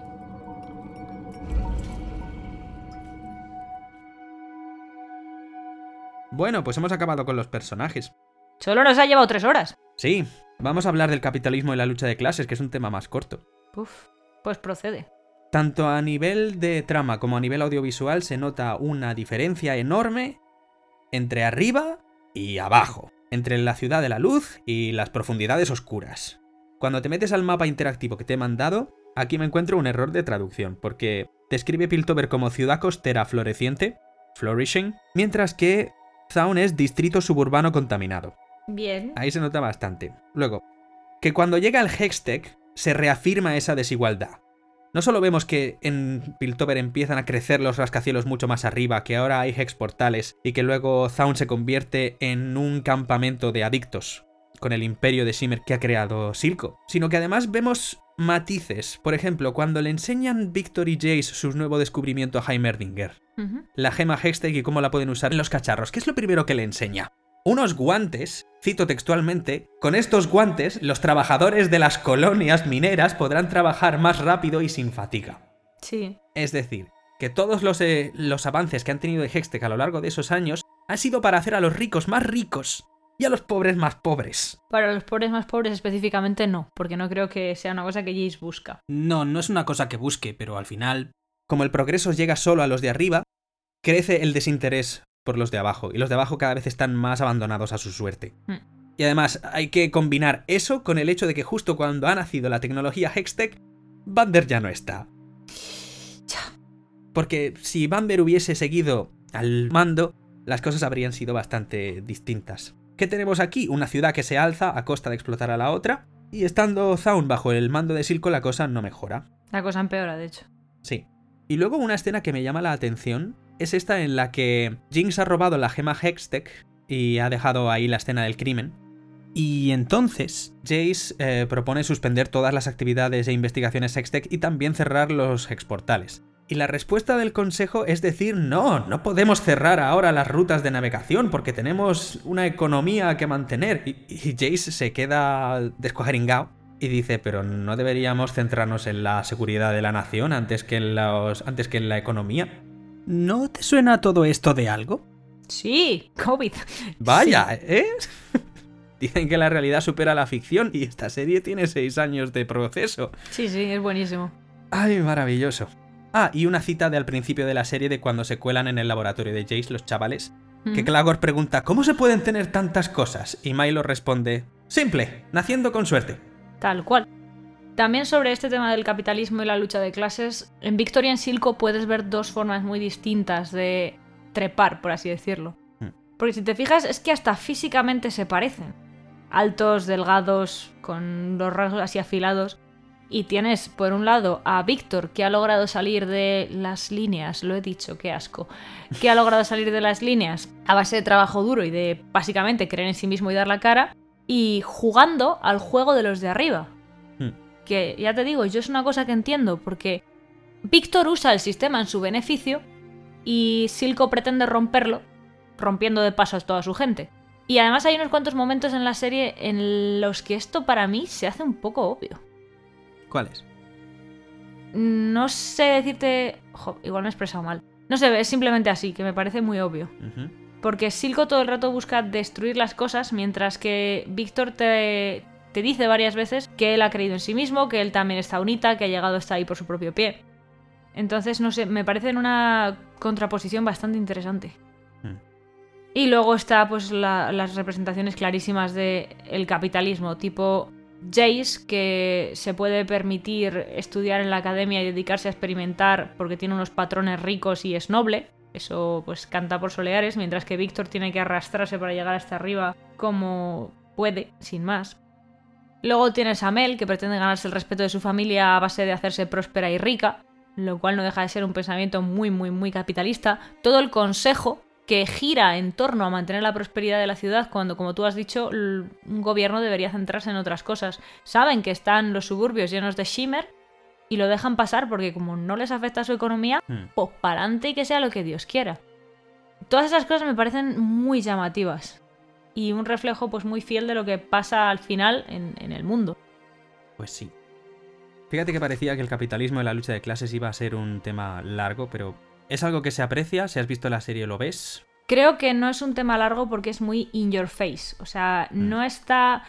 mm, Mientras que, por ejemplo, si tienes eh, el tema de la familia, que es un poco menos obvio, que tienes que darle una vuelta, eh, este tema es muy, muy, muy obvio. Es que lo miras y dices, Ale, ahí está. El de la familia, ya te digo, tienes que darle una vuelta, tienes que fijarte. Eh, el tema de cómo el progreso y tal, cómo Piltover está obsesionado con el progreso hasta el momento de tener un Progress Day, pero no ven el progreso como algo que sea extensible a todo el mundo, sino que parecen pensar que es una cosa que es de ellos y nadie más, mientras que abajo en Zaun están haciendo auténticos progresos por su cuenta. La única diferencia es de dónde viene.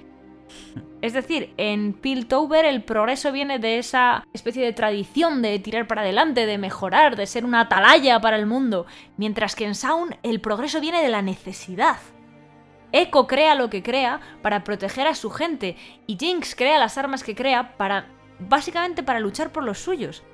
Bueno, no sé, igual me he venido un poco arriba, pero yo creo que eso también es un tema. Si vamos a hablar de las razones de por qué la gente hace lo que hace y cuánto está dispuesto a hacer, podemos saltar directamente al siguiente tema, al cual lo he llamado el maquiavelismo en Arcane. Maquiavelismo refiriéndonos a la cita de el fin justifica los medios. Sí. Lo que es lo mismo, ¿cuánto estás dispuesto a hacer para conseguir lo que ansías? Y tengo aquí una cita de Silco que creo que es lo que condensa esta idea, y lo dice en el segundo episodio cuando coge a este sujeto y le da a beber Shimmer por primera vez para probar sus efectos. Me gustaría contarte un secreto importante que descubrí cuando tenía tu edad, chico. Verás, el poder, el verdadero, no es para aquellos que nacen siendo los más fuertes, o rápidos, o inteligentes. No. Es para los que estén dispuestos a todo por conseguirlo. Es hora de dejar salir al monstruo.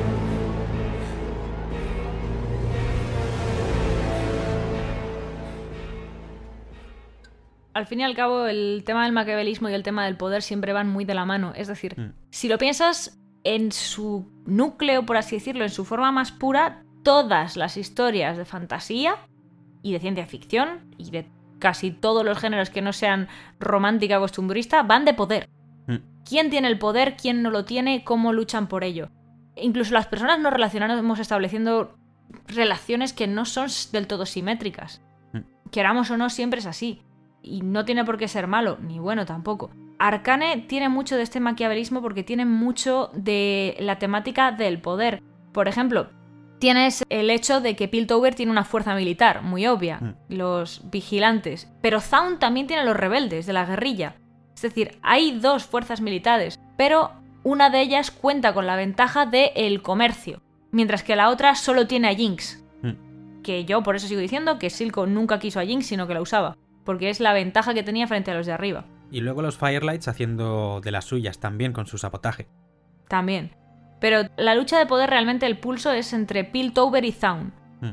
Los Firelights van un poco a su bola. Intentan sabotear a Silco, pero no ayudan a Piltover. Entonces, Silco con lo que juega es con Jinx y con Sinch. Hmm. Con lo cual podemos pasar a discutir si la inteligencia es un tipo de poder.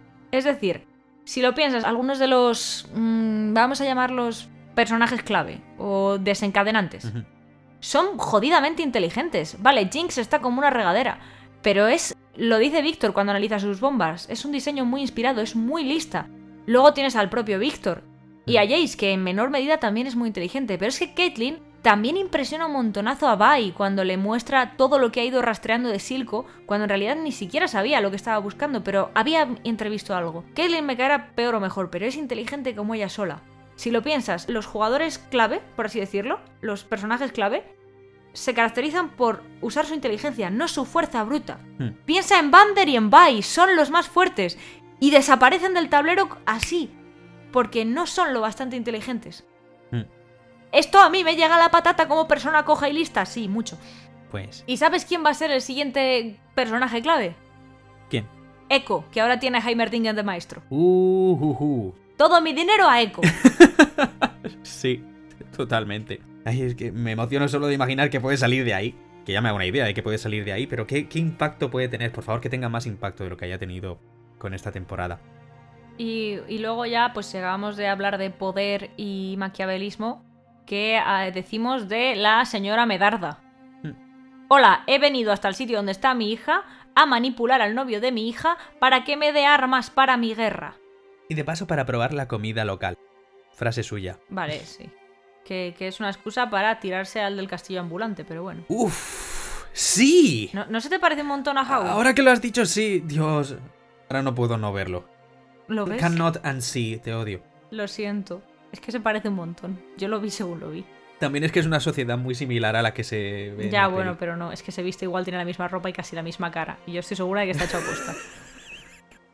A mí Howl también me cae fatal, así que entiendo a la persona que hizo ese diseño de personaje. Qué gratuito. Sí. Toda la serie gira alrededor de una pregunta. ¿Hasta dónde llegarías para conseguir lo que quieres? Lo que diferencia a los personajes es ver cuándo paran, si es que paran. Vander y Silco comparten una visión que se enemista con Piltover, pero Vander se detiene en cuanto ve que la violencia solo traerá desgracias. Silco no se detiene, y por ello vemos cómo en dos momentos de la historia apuñala a Vander.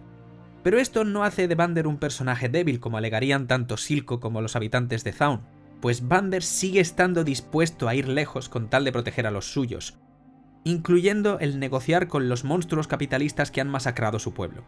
Su freno está en el conflicto armado y en la seguridad de Bai y los hijos. El freno de Silco está en la seguridad de Jinx, cosa que vemos cuando Jace le hace la propuesta final y él se sienta bajo la estatua de Vander, y hace esta pregunta de ¿hay mayor perdición que una hija? Porque ahí empieza a comprender la idea de Vander de proteger a los suyos. Pero al mismo tiempo, Jinx es la mecha de Silco, pues cuando se la encuentra en estado crítico en el puente, decide hacer lo que sea para salvarla, dejando todos los otros proyectos aparte, confiando en Singed, otro personaje que es capaz de hacer lo que sea con tal de salvar una vida, incluso corromperla. Lo cual nos lleva a Jace y a Victor. ¿Tener material explosivo en el laboratorio? Sí. ¿Colarse en el laboratorio de Heimerdinger? Lo que haga falta. ¿Aprender de política? ¿Por qué no? ¿Desarrollar armas? ¿Contra Silco? Ok. ¿Jugar con un núcleo arcano y misterioso? Mm, ¿Dónde tengo que tatuarme las runas? Desafiar a Heimerdinger cuando quieras. Matar a inocentes. Se acabó. Hasta aquí. Heimerdinger pone el límite muy al principio, al contrario que ellos dos. Mel parece otro tropo subvertido, porque parece la mentora ambiciosa que luego quiere algo de Jace a cambio tras enseñarle las reglas del juego, pero luego nada de eso. Solo quería enseñarle una lección. Ella tampoco quiere guerra, y ahí pone su límite también, y más tras la aparición de su madre, líder de una nación imperialista. ¿Habría puesto Powder límites? Probablemente no. Jinx desde luego que no. Y Caitlyn empieza solo en la casilla de salida de esta idea, que es que la gente no te va a dar las cosas solo porque las pidas, por favor. Y con esto llegamos al Hextech. Somos los campeones de los descubrimientos. ¿Por qué temerla? Podemos dominarla. Jace, basta. Es la ciudad del progreso. Piensen en las maravillas que crearemos. Déjenme probar. ¡Basta! No entiendes lo que está en juego. Pero ¿cómo podrías? Solo yo cargo con eso. El tiempo. He visto ese poder en las manos equivocadas. Corrompe, consume, devasta civilizaciones. Eso no debe ocurrir aquí, muchacho. No ocurrirá. Heimerdinger tiene razón. Piltover se fundó para escapar del belicismo de los magos, no para cultivarlo. El ethos está claro. Debemos desterrarlo de Piltover. Vale. Eso sí que es una movida rara de la que yo no me he enterado de nada. Yo tengo esta teoría. Esta teoría la he desarrollado, no la he visto en ninguna otra parte. El Hextech es una metáfora de la energía nuclear y la radioactividad. ¿Por qué? Uno, porque beneficiará en salud a los ciudadanos. Víctor lo quiere usar para curar a gente que vive en Zaun en las condiciones en las que ha vivido él. Puede ser un radioterapia, puede ser rayos X, puede ser un montón de cosas. En todo caso son usos médicos. Y con el rechazo de Heimerdinger, Víctor es condenado a muerte. Es lo que más le duele a Víctor cuando Heimerdinger se opone a sus proyectos, porque está diciendo que prefiere que Víctor muera.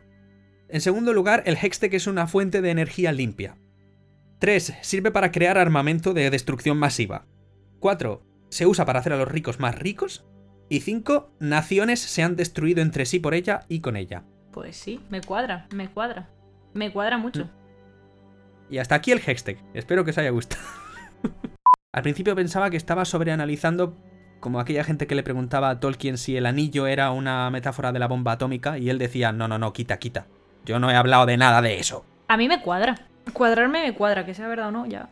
Que lo defienda el autor es otra cosa, pero que sea la forma en la que lo vean a día de hoy es otra. Yo ya te digo, cuando digo que no me he enterado de nada, o sea, me he enterado de cómo funciona y tal, pero lo considero un MacGuffin. El hextech. Está usado para que la trama avance, pero realmente... De hecho, puestos a hablar de este tema, el título de la serie, El Arcano, todo gira alrededor de la magia, pero en realidad la historia que nos han vendido tiene la magia, como tú dices, como una excusa. Exacto, es un MacGuffin. Es que yo sospecho que se llama Arcane porque vamos a ver muchas más temporadas. Y si al final consiguen la fantasía que tiene Jace de hacer que todo el mundo pueda manejar la magia de manera natural, pues sería sería interesante. Imagínate darle armas nucleares en miniatura a todas las personas que viven en el mundo. El progreso. Pero repito, el progreso ya hemos hablado de lo que es. Y el progreso para Piltover es más un concepto que un hecho. Y es un concepto que ellos toman para sí mismos como si fuera exclusivo. Pero en el momento en el que vean que puede, que puede llegar a los demás, que pueden arriesgar su estatus, ¿estarán dispuestos? ¿O barrerán eh, Sound de golpe? ¿Crees que se prestarían al genocidio por prevención? Sí. Pues en base a nuestra teoría de cómo va a empezar la segunda temporada, no lo descartaría. ¿Cómo que nuestra teoría? Esa teoría es mía. Vale, tu teoría, sí.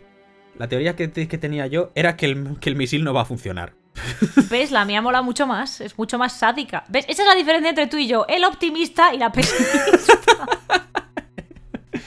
Nacho, el misil no va a funcionar y todo el mundo sobrevivirá. Mai, se salvarán solo Jace y Víctor y todos los demás morirán de forma horrible y les darán a Jace y a Víctor el- eh, un motivo para vengarse de forma horripilante. Sí.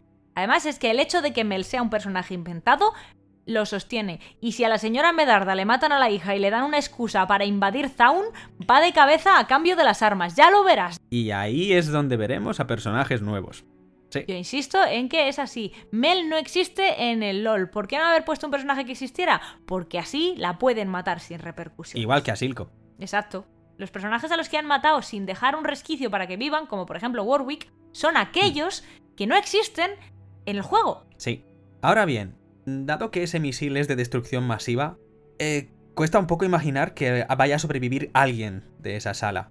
Van a sobrevivir Víctor y Jace porque a Víctor le va a proteger el Hescore en el último momento y Jace está a su lado. Esa es la teoría. Esa es mi teoría. Y si no lo consigo, pues no sé, lloraré muchísimo. Porque Víctor no puede morir. La verdad es que mi teoría sería interesante, pero me daría mucha rabia. Y es que se cuela el misil, no funciona, pero todos ven el misil y dicen, esta es la señal que nos hacía falta. Retiramos lo que hemos dicho de la oferta de paz, vamos todos a la guerra. Va a funcionar. O sea, yo estoy segura de que va a funcionar porque... A ver, sería muy anticlimático que no funcionase y eso sería muy propio de Arcane también. Les gusta mucho el anticlímax, cosa que a mí también Por me eso gusta. me daría rabia. A mí también me gusta el anticlímax, pero en este caso eh, daría una oportunidad de redención a Jinx. Y el hecho es que Jinx tiene que dar el paso final, el paso que la convierta en una genocida.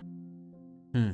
Es, por así decirlo, entre comillas, necesario que Jinx se convierta en una genocida y también que Víctor, que se está resistiendo al Hexcore, se vea en una situación en la que no pueda resistirse más.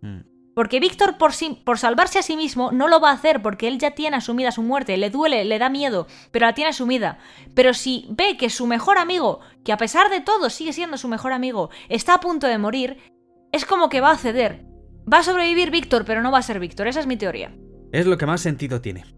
Hacen de guionista, escribiré cosas chungas. Lo único que iba a decir es, ¿no es Jinx ya una genocida? Se ha cargado a una docena de... Sí, pero eso no es genocida. O sea, genocida implica a mayor escala. Mm. Yo cuando digo que eso va a estallar ahí es que se va a cargar la sala del consejo y a todo el mundo. O sea, van a salvarse estos dos porque a- al Hedgecore le interesa mantener a Víctor con vida y alguna parte de la voluntad de Víctor que aún quede va a, s- va a salvar a Jace. Mm. O a Jace le va a salvar su propio martillo porque tiene un escudito de defensa, yo qué sé. Pero solo van a sobrevivir esos dos. Y yo sigo diciendo que también va a morir la madre de Caitlyn y eso va a hacer de Caitlyn una persona mucho menos ingenua. Además la va a haber matado Jinx. ¿Qué va a pasar con la relación entre Vi y Caitlyn cuando Jinx mate a la madre de Caitlyn? En serio, contratadme para que os escriba guiones. Soy maquiavélica yo. Pues espero que la relación entre Jinx y. entre Vi y Caitlyn se desarrolle de una forma más orgánica de la que se ha desarrollado en la serie. Porque me da la, sen- ¿Qué le pasa? me da la sensación de que va un poco a trompicones. Ah, no, a mí me gusta porque es creíble. Pasar de, de mala hostia a super flirteando, luego a mala hostia, luego a super flirteando otra vez. Sí, porque están oscilando entre una atracción mutua muy fuerte y el rechazo y la desconfianza de dos personas que son de dos mundos distintos. Yo he tenido tonteos así. Los sigo teniendo. Se aprueba la moción. No, no los sigo teniendo, pero tengo un gato. que cuenta? Bueno, pues ahora que hemos acabado de analizar lo que viene siendo nuestro campo de competencia principal, o al menos el mío, nos vamos a tirar algo que tiene más que ver con la narrativa audiovisual. Y como yo de esto sé muchísimo menos, Nacho os va a explicar qué son los espejos narrativos y qué nos ofrece Arcane en este aspecto. ¿Es el consejero Heimerdinger? Solo soy Heimerdinger. ¿Y qué hace a este lado del río? Quería ofrecerle mi ayuda a los habitantes de la ciudad subterránea, pero parece que no soy bienvenido. ¿Qué ocurre? Estamos teniendo el mismo día. Parece más que una torcedura. Necesitas un médico. Debo volver a casa. No estoy a salvo aquí. No sé cómo llegaré abajo con la pierna así. Bueno, tiene mi transporte. No me he molestado en buscar si espejo narrativo es algo que existe. Es la forma en la que yo he bautizado las cosas que yo he estado viendo a lo largo de la serie y que cada vez que lo he encontrado he hecho una marca. Porque hay planos o escenas o frases que son exactamente iguales o exactamente opuestas o que están en un contexto que crea una sensación de simetría, crea una sensación de cerrar el círculo y lo vemos a lo largo de toda la serie. Por ejemplo, Arcana es una serie de nueve capítulos en tres arcos de tres capítulos cada uno, y los tres arcos acaban exactamente igual, que es Vi y Jinx separándose. Oh Dios, ¿es verdad? Sí. ¡Qué chungo! Primero, eh, después de lo de intentar salvar a Vander, que funciona mal. Luego la escaramuza que tienen, que al final los Firelights secuestran a Vi otra vez. Y la tercera ya, en lugar de secuestrar a Vi, que es lo que ha pasado las dos primeras veces, es Jinx la que se va. Porque ya asume su papel y lanza el misil. Es verdad, qué chungo. Luego, que el inicio de la serie, ese plano, toda esa secuencia del puente, acaba con Vi mirando fijamente a la torre del consejo, al edificio más alto de la de Piltover. Hmm. Exactamente igual a como acaba la serie, que es ella y Caitlyn viendo el edificio y viendo cómo va volando el misil hacia él. Otro reflejo igual. El acto 1 y el acto 2 comienzan exactamente igual, que es Jinx robando un artefacto Hextech explosivo. Es verdad. Luego, en el segundo episodio, cuando se nos presenta a Jace y vemos por todo lo que pasa, su encarcelamiento, su juicio y cómo pierde el favor de la academia y de sus patrones, vemos que se va a suicidar. Vemos que se va a arrojar desde el edificio. Hasta que aparece Víctor y lo detiene. Y luego es al revés. Exacto. En el tercer acto vemos exactamente la escena reflejo. Víctor a punto de arrojarse hasta que Jace le interrumpe con exactamente la misma frase, que es, perdona la interrupción. Vemos que le devuelve el favor de cómo le ha salvado la vida años antes. sí. Cuando Benzo muere, se ha desencadenado el caos, Grayson ha muerto, Marcus ha huido, Silco ha secuestrado a Vander, aparece Echo, que ha sido testigo de todo, y le da un abrazo a Vi.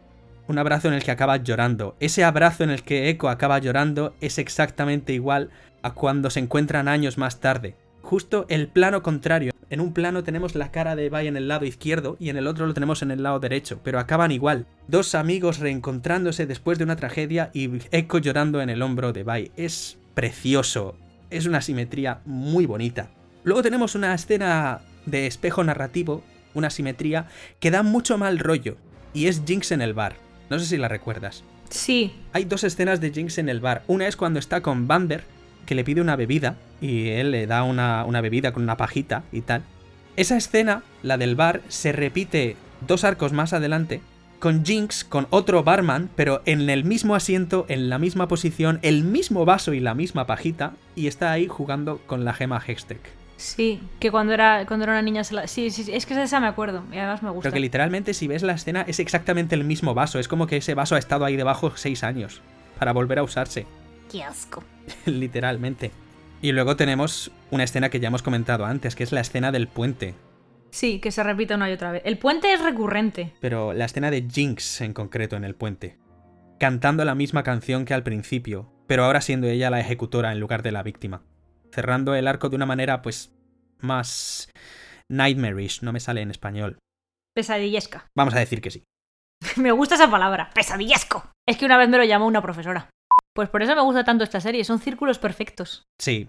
Me gustan las cosas que son círculos perfectos. Luego tengo aquí apuntada una transición que me hizo mucha gracia y es cuando, cuando Caitlyn y Vi están en la cama y Vi está vulnerable y Caitlyn empieza a acariciarle la cara y de repente vemos una transición de la cara de Vi a la cara de Jinx en la mesa de, de Singed, que es justo en ese momento cuando está operándola. Es una transición muy fluida que, que te muestra dos, dos caras de la misma moneda, que son estas dos hermanas. O, por ejemplo, la transición de Mel en la cama a Víctor en la cama del hospital. Por último, tengo, creo, mi escena favorita de toda la serie. Es, un es una Mm. cosa que en cine se llama montaje paralelo, y es cuando te enseñan al mismo tiempo dos o más escenas en las que está ocurriendo algo de, de un nivel de tensión muy alto, que va a desembocar en un clímax doble, por una parte y por otra. Y es la secuencia en la que están intentando liberar a Vander. No sé tú, pero en general el primer arco es mi favorito. No, a mí me gustan más los dos siguientes. Bueno, Por el desarrollo. Ah, y por, no sé, a mí me gusta mucho, por ejemplo, eh, dicotomías, como cuando, por ejemplo, cuando Vi y Silco se enfrentan por primera vez siendo Vi ya adulta. Mm. Cuando em, huyen, Silco de la torre que le ha tirado Vi encima y Vi de Silco, huyen a la vez y haciendo los mismos gestos. Mm. Es como las dos figuras de referencia de Powder huyendo a la vez mientras Powder enciende la bengala. sí, Es súper guay también. Es súper, súper guay. El montaje paralelo me gusta porque hace falta conservar un equilibrio para que esta escena funcione bien. Y el equilibrio consiste en que ninguno de los diferentes planos que te estén mostrando te aburra. Y aquí tenemos 1, 2, 3, 4, 5. Tenemos por un lado Clagor intentando romper la pared. Por otro, Bai luchando a puñetazo limpio con los secuaces de Silco. Por otro, Milo intentando liberar a Vander con la, con la ganzúa y él animándolo como buena figura paterna, incluso en momentos como ese, que es muy tierno además. Por otro, Powder escalando la pared, que tú dices se va, se trasca la magedia conforme llega. Y paralelamente a todo esto, tenemos a Víctor y a Jace intentando averiguar cómo funciona el Hextech en el laboratorio de Heimerdinger. Esa secuencia es que me mantuvo con, la- con los ojos fijos en la pantalla durante todo ese, todo, bueno, todo ese fragmento del episodio. Así que vamos al último punto, Venga, que es el arte en esta serie. ¡Espera! ¡Espera! ¿A dónde vas? No lo sé. ¿Al sitio del que vine? Eso es lo que quieren todos aquí. Puedo arreglarlo. No puedes. Así son las cosas. Como han sido siempre. Fui una estúpida al pensar que cambiarían. Tiene que haber algo más que podamos hacer. Otra forma. Elaboraremos otro plan. Hay que intentarlo. Ya lo hemos intentado y no ha sido suficiente. El ala inferior y la superior, agua y aceite. Es lo que hay. ¿Y nosotras? Agua y aceite. No podía ser. ¿No sientes eso? Hazte un favor, pastelito. Vuelve a tu enorme y lujosa casa y... Olvídame. Vale. Tengo un apartado dedicado solo al color. A ver, sorpréndeme. ¿Recuerdas que antes he dicho que una cosa que me gusta de Arcane es que nada en Arcane se rige por una sola norma? Que de repente cada vez que piensas que va a haber una norma, luego te dicen no, porque luego tienes este otro caso. Vale, dime un color que asocies a, a Piltover. Piltover dorado y naranja. Vale, ¿y Zaun? Verde. Verde. Y púrpura. Bien, pues por un lado tengo aquí el amarillo, el dorado y tal, que es tanto para Piltover como para Bander. Todas las escenas de Bander son cálidas, Sí, pero porque Bander pretende ser un ca- casa. y también un nexo con Piltover. ¿Qué es lo que pasa cuando Bander muere? El logo de la de The Last Drop, de la última gota, Cambia de color. pasa a ser verde. Cambia de color. Ya no es amarillo porque ya no está Bander, ahora pasa a ser verde porque está Silco y ahora es más un centro zaunita como tal. De hecho, pasa de ser un pub acogedor con una hermandad. A una discoteca chunga. Exacto. Da un mal rollo. Es- me encanta cuando entra Vi la cara que pone Vi en plan, ¿qué cojones has hecho con la casa de mi padre? Es justo así. No sé por qué ahora tengo a Thor en mi cabeza diciendo, o sea, a Thor no, a, a Iron Man en mi cabeza diciendo, ¿sabe vuestra madre que os vestís con sus ropajes? No estoy muy segura de por qué ni de dónde ha venido, creo que es reflejo del sueño que tengo. El amarillo va, con- va convirtiéndose en verde conforme vamos bajando más en lo que es la escala, desde el Consejo hasta Zaun. Pasando por una zona intermedia de ahí que no es exactamente ciudad subterránea porque la ilumina el sol y tenemos vidrieras de varios colores. Estos se ven sobre todo cuando se pone Bai a hacer parkour, con tal de, de llegar a no sé dónde. Que me hace mucha gracia Sí, esto. y dejar atrás a, A a Caitlyn. Caitlyn. Es un poco, es un poco por, yo creo que ahí es por fardar. A ver, yo ahí creo que es uno de los primeros flirteos, porque mi teoría, como chica que liga con chicas, es que la forma de ligar de Bai es impresionar y demostrar lo dura que es. Si te das cuenta, liga picando y presumiendo. Sí. Entonces, si te das cuenta, ya cuando sale está ahí, mira a Caitlyn muy de reojillo, en plan, "Hmm", y luego le empieza a picar. Hmm. Y yo creo que eso es un showing off tanto para demostrarle que la gente de Sound es más fuerte que la de Piltover, como un poco para llamar la atención. Y luego, para mí se confirma cuando van al burdel y cuando ve a Caitlyn ligando con una mujer, pone esa cara de... Hmm. Hay una teoría que dice que esa otra mujer es otro personaje del LOL, es otro, otro campeón, que es un demonio que adopta formas. Tipo como en ese capítulo de, mm, Por de Love. Death and Robots. Así que a saber con quién se junta Caitlyn, pero bueno. Pobrecilla. Me pilla ya de cuando yo no jugaba. Así que no sé quién es, pero lo leí por ahí. Me hace gracia la escena en la que baja haciendo parkour porque está el anciano este cabra de raza diferente que, que hay junto al tranvía. Sí, sí, que baja a la, misma velocidad que la desgraciadita. Me hace, mucho, Es muy me hace mucha gracia, es un buen, es un buen detalle. Pero el verde no solo se asocia a, a Zaun, porque eso haría ver que todo lo que es verde es malo. Sin embargo, hay cosas verdes en Arcane que son muy bonitas. Como Echo y los Firelights. Exactamente. Pero no, es que eso ahí, ahí no hay nada contradictorio. Se asocia el verde a Zaun. ¿Y de dónde son los Firelights? Son verdes, porque son de Zaun. Pero no es un verde tóxico, no es un verde contaminado de ciudad vertidos. Claro, no es verde fosforescente radioactivo, es- pero es verde. Hmm. Es decir, es una especie de forma de decir, no todo lo que sale de Zaun es malo. Efectivamente, that's the point. Porque todo lo que se asocia con Zaun es contaminación, muerte, trapicheos, delincuentes, criminales. Y sin embargo, no solo vemos los Firelights, vemos un árbol. Creo que es el único árbol que hay en toda la serie. Sí. Si lo piensas. Y es un árbol No, hay- gigantesco. Se ve algún arbolillo por, por Piltover el día de la feria. Pero están muy de pasada. O sea, son, son raquíticos y están muy de pasada. Creo que eran árboles, igual eran adornos. Habría que volver a verlo. Verse la serie otra vez siempre es una buena opción. Entonces los Medardas son rojos y Jace también, ¿no? Noxus en general es rojo y negro. Y Jace. Jace también, sí. Jace es rojo y dorado. El chico de oro. Sí, pero a mí, o sea, Jace es rojo y dorado y Mel dorada y blanca. Lo cual me llama mucho la atención. Mm. Porque es como que les están empujando el uno hacia el otro. Además, si te das cuenta, al principio eh, Jace lleva la corbata roja y Víctor del color este desvaído. O sea, Jace siempre ha sido el rojo. Sí. Y así como detalle final, en la escena final, mientras el misil está volando hacia el consejo, vemos que la madre de Mel está viendo uno de los cuadros de Mel, que tiene unos barcos noxianos con velas rojas, pero que ella ha pintado dorado por encima, como dando a entender que elige Piltover y elige a Jace. Y se elige a sí misma, porque ella al fin y al cabo también es dorada. Es lo que comentabas antes de que quiere impresionar a su madre pero no a cualquier precio y por eso al final se antepone a su honor noxiano. Pero eso, del color rojo no tengo más apuntado, de hecho tenía apuntado más del azul. Powder Powder, y Jinx. Jinx es más morado que, que azul. Jinx es mora sí, es morado y rosa, pero sigue conservando el azul. Sin ir más lejos, las uñas las tiene pintadas de azul y, joder, el pelo canta bastante. Sí. Eh, pero Caitlyn es sobre todo azul, que además lleva... Hay un tropo que se llama las cortinas hacen juego o algo así, y tiene los ojos azules y el pelo azul. Bueno, y Jinx tenía los ojos azules y el pelo azul. Jinx también, pero a, a Jinx le cambian el color de ojos, así que no sé hasta por qué el punto. shimmer. De hecho, yo creo que el salto final es cuando el esquema de color de Jinx cambia, porque de niña era azul con morado. Llevaba las. Si das cuenta, las rayas las lleva siempre. Sus outfits siempre llevan este dibujo de rayas negras y fucsia o negra y o marroncillo y. Mm. y rosa. Vamos, rosa fucsia, rosa moraduzco. Durante el tiempo que aún está ahí como oscilando, soy Powder, soy Jinx, soy Powder, sigue teniendo ese esquema de color, pero en el momento en el que le inyectan el shimmer y toma totalmente la decisión de ser Jinx, el azul se ve como más desplazado por eh, ese morado fosforescente.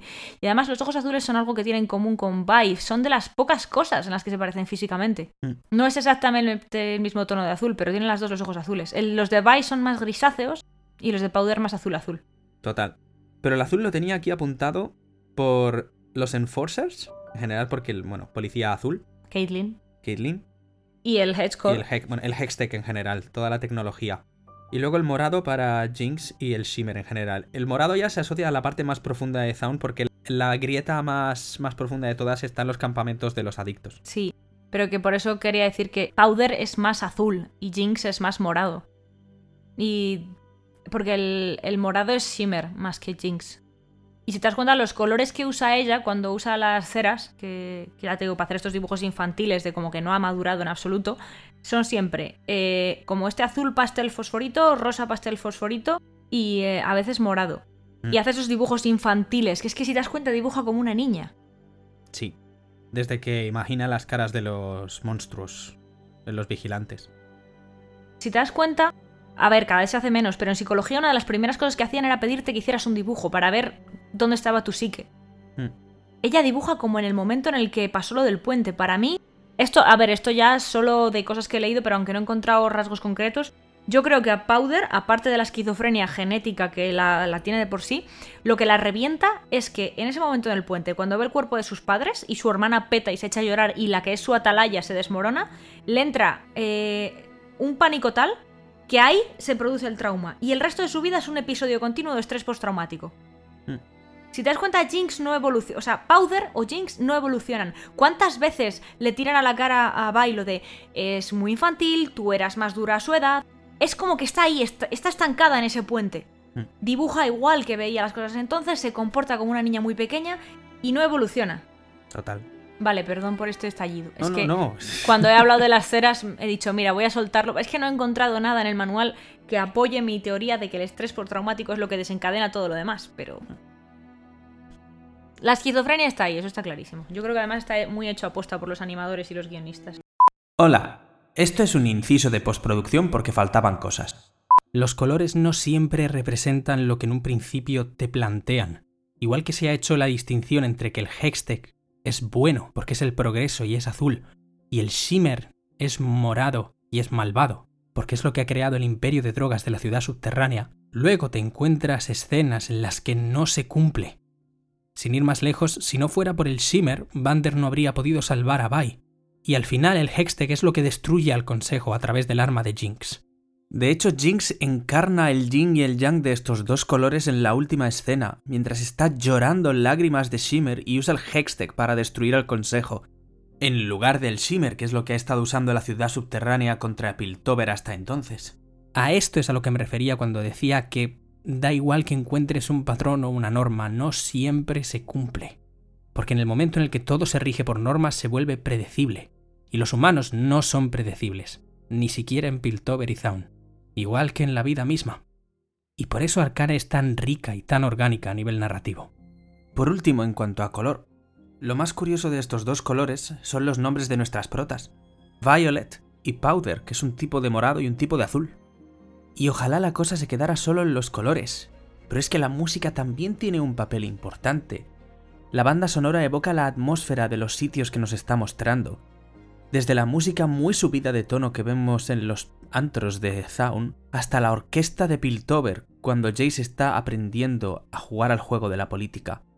Y fijaos en la letra de las canciones de la serie que tengan letra. Hablemos de cómo Welcome to the Playground de Bea Miller nos invita a Zaun porque es un sitio de sueños, pero también de vicio y pesadillas. Fijémonos en cómo What Could Have Been, la canción que suena mientras el misil va volando hacia el consejo, habla de una relación rota, tanto entre las dos hermanas como entre las dos ciudades. El primer verso de esa canción dice literalmente, soy el monstruo que tú creaste, verso que le da título a ese último episodio. Toda la canción es una oda al rencor, tanto de una hermana a la otra como de una ciudad a la otra. No sé, al final me voy a ver la serie otra vez en cuanto acabe de editar, ya verás. Animadores que estéis en Twitter, por favor, manifestaos. Porque lo máximo que puedo decir es que esto es una mezcla entre 3D y 2D, igual que vemos en Spider-Verse. Sí, es una pasada. Y creo que este es el futuro de la animación.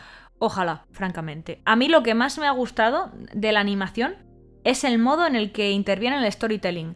No solo estamos ya hablando de luz, color y diseño de personajes, que el diseño de personajes podríamos hacer un podcast entero. Y de hecho, el proyecto que voy a hacer con mi alumna es el diseño de los personajes. A ver, igual si no sale bien, la lío para que grabemos un podcast para la radio del instituto. Sí, es que quiero, quiero hacer cosas guays, pero estoy en ello. Pero bueno, que, que eso, del diseño de personajes podríamos hablar un siglo. Pero es que me gusta como la animación, eh, los movimientos de cámara, la velocidad, eh, to- todo. Con velocidad me refiero, cuando Jinx está teniendo una alucinación, su cara se mueve súper rápido. Sí. Los glitches, los glitches que mencionaba antes, todo eso contribuye al storytelling tantísimo que es una maravilla. Uno de los premios Annie que, le, que habían dado a Arcane era el de mejor animación de personaje. Hay una cosa con estos premios y es que te pone al lado por qué episodio les ha dado X premio. Entonces, por ejemplo, el de mejor diseño de personaje te pone el episodio 2, pero no sé a qué se refiere ahí, no, no especifica más. Los mejores efectos especiales son del episodio 8, el penúltimo, imagino que por la pelea con Echo. Con Echo. Es una pasada. Sí. Mejor animación de personaje es el último episodio y ya sé por qué. Porque voy a tener esta secuencia grabada a fuego en mi mente hasta el día en que me muera. Es la escena en la que Caitlyn le está apuntando a Jinx con la ametralladora y ella está como con cara de corderito y luego va cambiando a ser la Es sociópata que aterradora. es. Esa- O sea, es ese que- cambio, Oh. esa transición de una cara a otra, yo, es por eso. Ese premio Annie es por esa escena. Tiene que serlo, es que es una pasada. Y, y lo rápido que se mueve después para desarmarla. Es que es. Que eso es un ejemplo, no sé, lo he leído en alguno de los artículos que me he leído, de eh, adaptational em, qualities o algo así. Porque por lo que he visto, en el juego Jinx se movía bastante regu. O sea, Jinx no era tan rápida. En el juego en general ningún personaje es rápido, todos tienen una velocidad estándar. Pero sí, es, es, es más bien un fideíto con patas y dos trenzas colgando. Que esa es otra de las cosas del juego. Las cinemáticas están muy bien, pero luego lo que es el in-game no tiene nada que ver. Tengo aquí apuntado, ¿hay plot holes en esta serie? Alguno que otro habrá. Yo no he encontrado pero ninguno. Yo solo tengo un par. El primero, ¿quién le enseña a Jace a luchar? Ajá. Porque una cosa es que sepas hacer martillos y otra cosa es saber luchar. Chup. Y enfrentarte tú solo, o bueno, dos a un montón de soldados puestos de Shimmer cuando no le has visto luchar antes.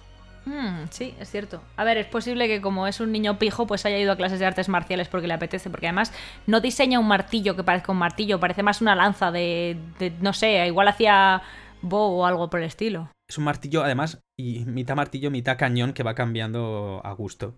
Igual que en el juego. Es, es uno de estos ejemplos que te digo para decir, mira, es como en el juego. ¿Y cuál es el otro agujero? Eh, el otro es... Eh, Bai estando en la cárcel. No ha oído hablar de su hermana. En ningún momento, teniendo en cuenta que esa cárcel está llena de gente que ha trabajado para Silco en algún momento y, y los ru- y No, los- eso no es un agujero. rumores No, van por ahí. no, no, no, no, no, no, no, eso no es un agujero por un motivo muy simple. ¿Cuál? ¿Cómo cojones vas a ver Bai que su hermana ahora se llama Jinx? No se trata de que se llame Jinx, se trata de que hay una chica trabajando para Silco que tiene pelo azul, que tiene misteriosamente la misma edad de su hermana y que es buena en explosivos.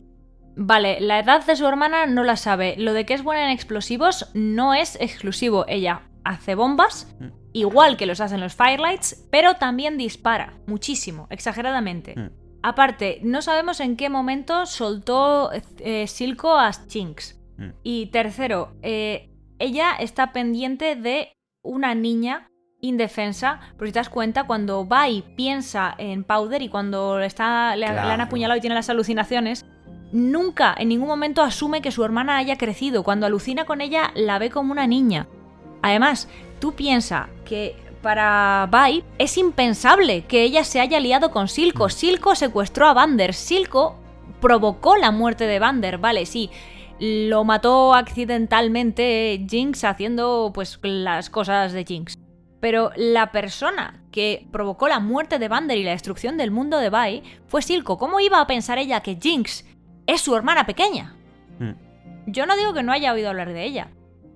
Lo que digo es que ni se le pasaba por la cabeza. ¿No ves la cara que pone cuando dice, ¿cómo va a estar trabajando para él? Y cuando Echo le dice, lo hace porque quiere, ella sigue negándolo porque es incapaz de asumirlo. Mi tesis realmente es que Arcane es una serie que es maravillosa. Mm. Y es maravillosa por un motivo simple. Y es que se le ha dado a la gente que trabajaba en ella seis años para desarrollarla. He oído que ha habido algo de crunch, esperemos que no haya en la segunda temporada. Y que asumamos que a lo mejor tenemos que esperar seis años por la segunda temporada. Pero que si nos entregan algo tan redondo como esto, valdrá la pena. Porque si la hacen en dos años y nos dan una chapuza, vamos a sufrir todos. Totalmente. ¿Te has dado cuenta de que Bai tiene un tatuaje de un engranaje?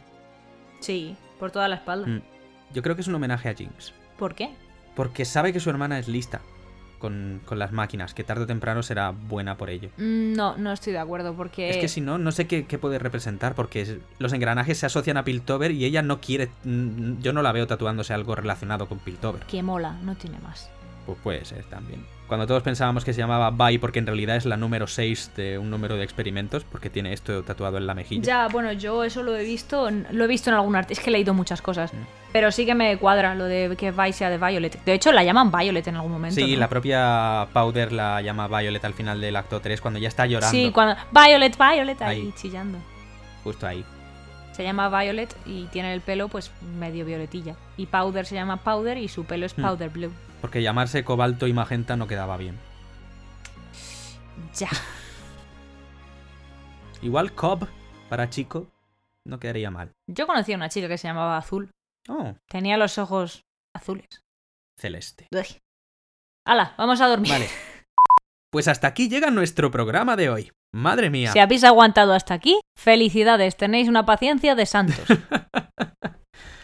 Ay, tenía muchísimas ganas de grabar este análisis porque la verdad es que Arcane lo merece, merece cada minuto que le hemos dedicado esta tarde. Madre mía, el trabajo de, de edición que me toca para esta semana. Menos mal que ya son vacaciones. Menos mal. Pero bueno, esperamos que lo hayáis disfrutado tanto como nosotros. Mm, Realmente ha sido un viaje, sobre todo toda la semana previa a ver los capítulos una y otra vez. Además, yo aún tengo que acabármela tanto con Sergio como con Jano, con lo cual la voy a ver otra vez. Yo voy a ver si se la cuelo a mi compi de piso. Ay, dale recuerdos. Es que mola mogollón ver una serie que te encanta con gente a la que quieres mucho porque les ves la carita y es como, ¡ay, qué guay! y bueno, seguramente vaya engañando a más gente, lo que pasa es que no tengo tantos amigos. Y metiendo a gente a la secta de Arcane. Y ya que estamos en esto, bueno, pues aprovechamos para deciros, compartid Arcane si os ha gustado, compartid nuestros podcasts si nos habéis aguantado hasta aquí, compartid nuestro Patreon. Por favor, Importante. somos pobres y además ofrecemos ventajas, chachis. Podréis oírme desvariar, que aunque no lo parezca, es entretenido. Y también podéis tener los episodios una semana antes, que mola un montón quieras que no. Tenéis acceso a audioficciones exclusivas. Aquí hay muchas ¿Podría cosas. caer una, una ficción sonora de Arcane? Porque hay unas cuantas en el lore del Pues juego. no sé, eso tendrías que responderlo tú, que eres el que sabe hacer ficciones sonoras. Yo solo soy una friki. Ojo, solo una friki dice, los frikis dominaremos el mundo. Insisto, hasta que presentemos a Nadia y Eider, yo solo soy una friki. ¿Y qué tenemos la semana que viene, Mai? Pues la semana que viene vamos a entrevistar a una jovencísima productora teatral que nos va a hablar de los entresijos de lo que implica el teatro. Realmente nosotros de teatro sabemos lo justo, Nacho bastante más que yo. Yo una vez fui al teatro cuando pude pagarlo. Y hasta ahí mi conocimiento sobre el teatro. Muchas, no, en realidad hice un análisis sobre Sueño de una noche de verano, pero nunca he tenido la inmensa suerte de ver obras de teatro en directo. Ya os digo, vi una, una vez, en una fulgurante ocasión en la que tuve dinero para pagarlo. Pero ya está, hasta ahí llega mi experiencia con el teatro y la verdad es que me hace muchísima ilusión tener la oportunidad de tener aquí a esta persona maravillosa y que nos cuente, porque ella además está también muy ilusionada, se ha preparado cosas, entonces le haremos, pues exactamente igual que hicimos con Jano, le haremos una entrevista inicial y luego ella nos hablará de lo que considere que debemos saber y compartir. Buah, maravilloso. Así que nada, no os lo perdáis, que os va a encantar. Y ella también os va a encantar porque es un sol de persona. Yo espero que después de la entrevista te den ganas de al menos ir una vez al teatro, porque es más eh, de lo que parece. No es solo cine caro y en 3D. Yo nunca dije que no tuviera ganas, lo que nunca tuve fue dinero. Bueno, pues ya tenéis una razón más para haceros Patreon. Así Mai puede ir al teatro por primera vez. Bien, segunda. Segunda. Bueno. Así pues, nos despedimos. Recordad que podéis escucharnos en Spotify, Evox, YouTube y en todas las redes que pondremos abajo en la descripción. Nos veremos en un par de semanas. Hasta entonces, seguid disfrutando del arte. Seguid compartiéndolo con la gente que os importa. Y compartid nuestro podcast ya que estáis. Y nuestro Patreon. Hasta entonces, seguid esparciendo la semilla de la cultura desde las historias.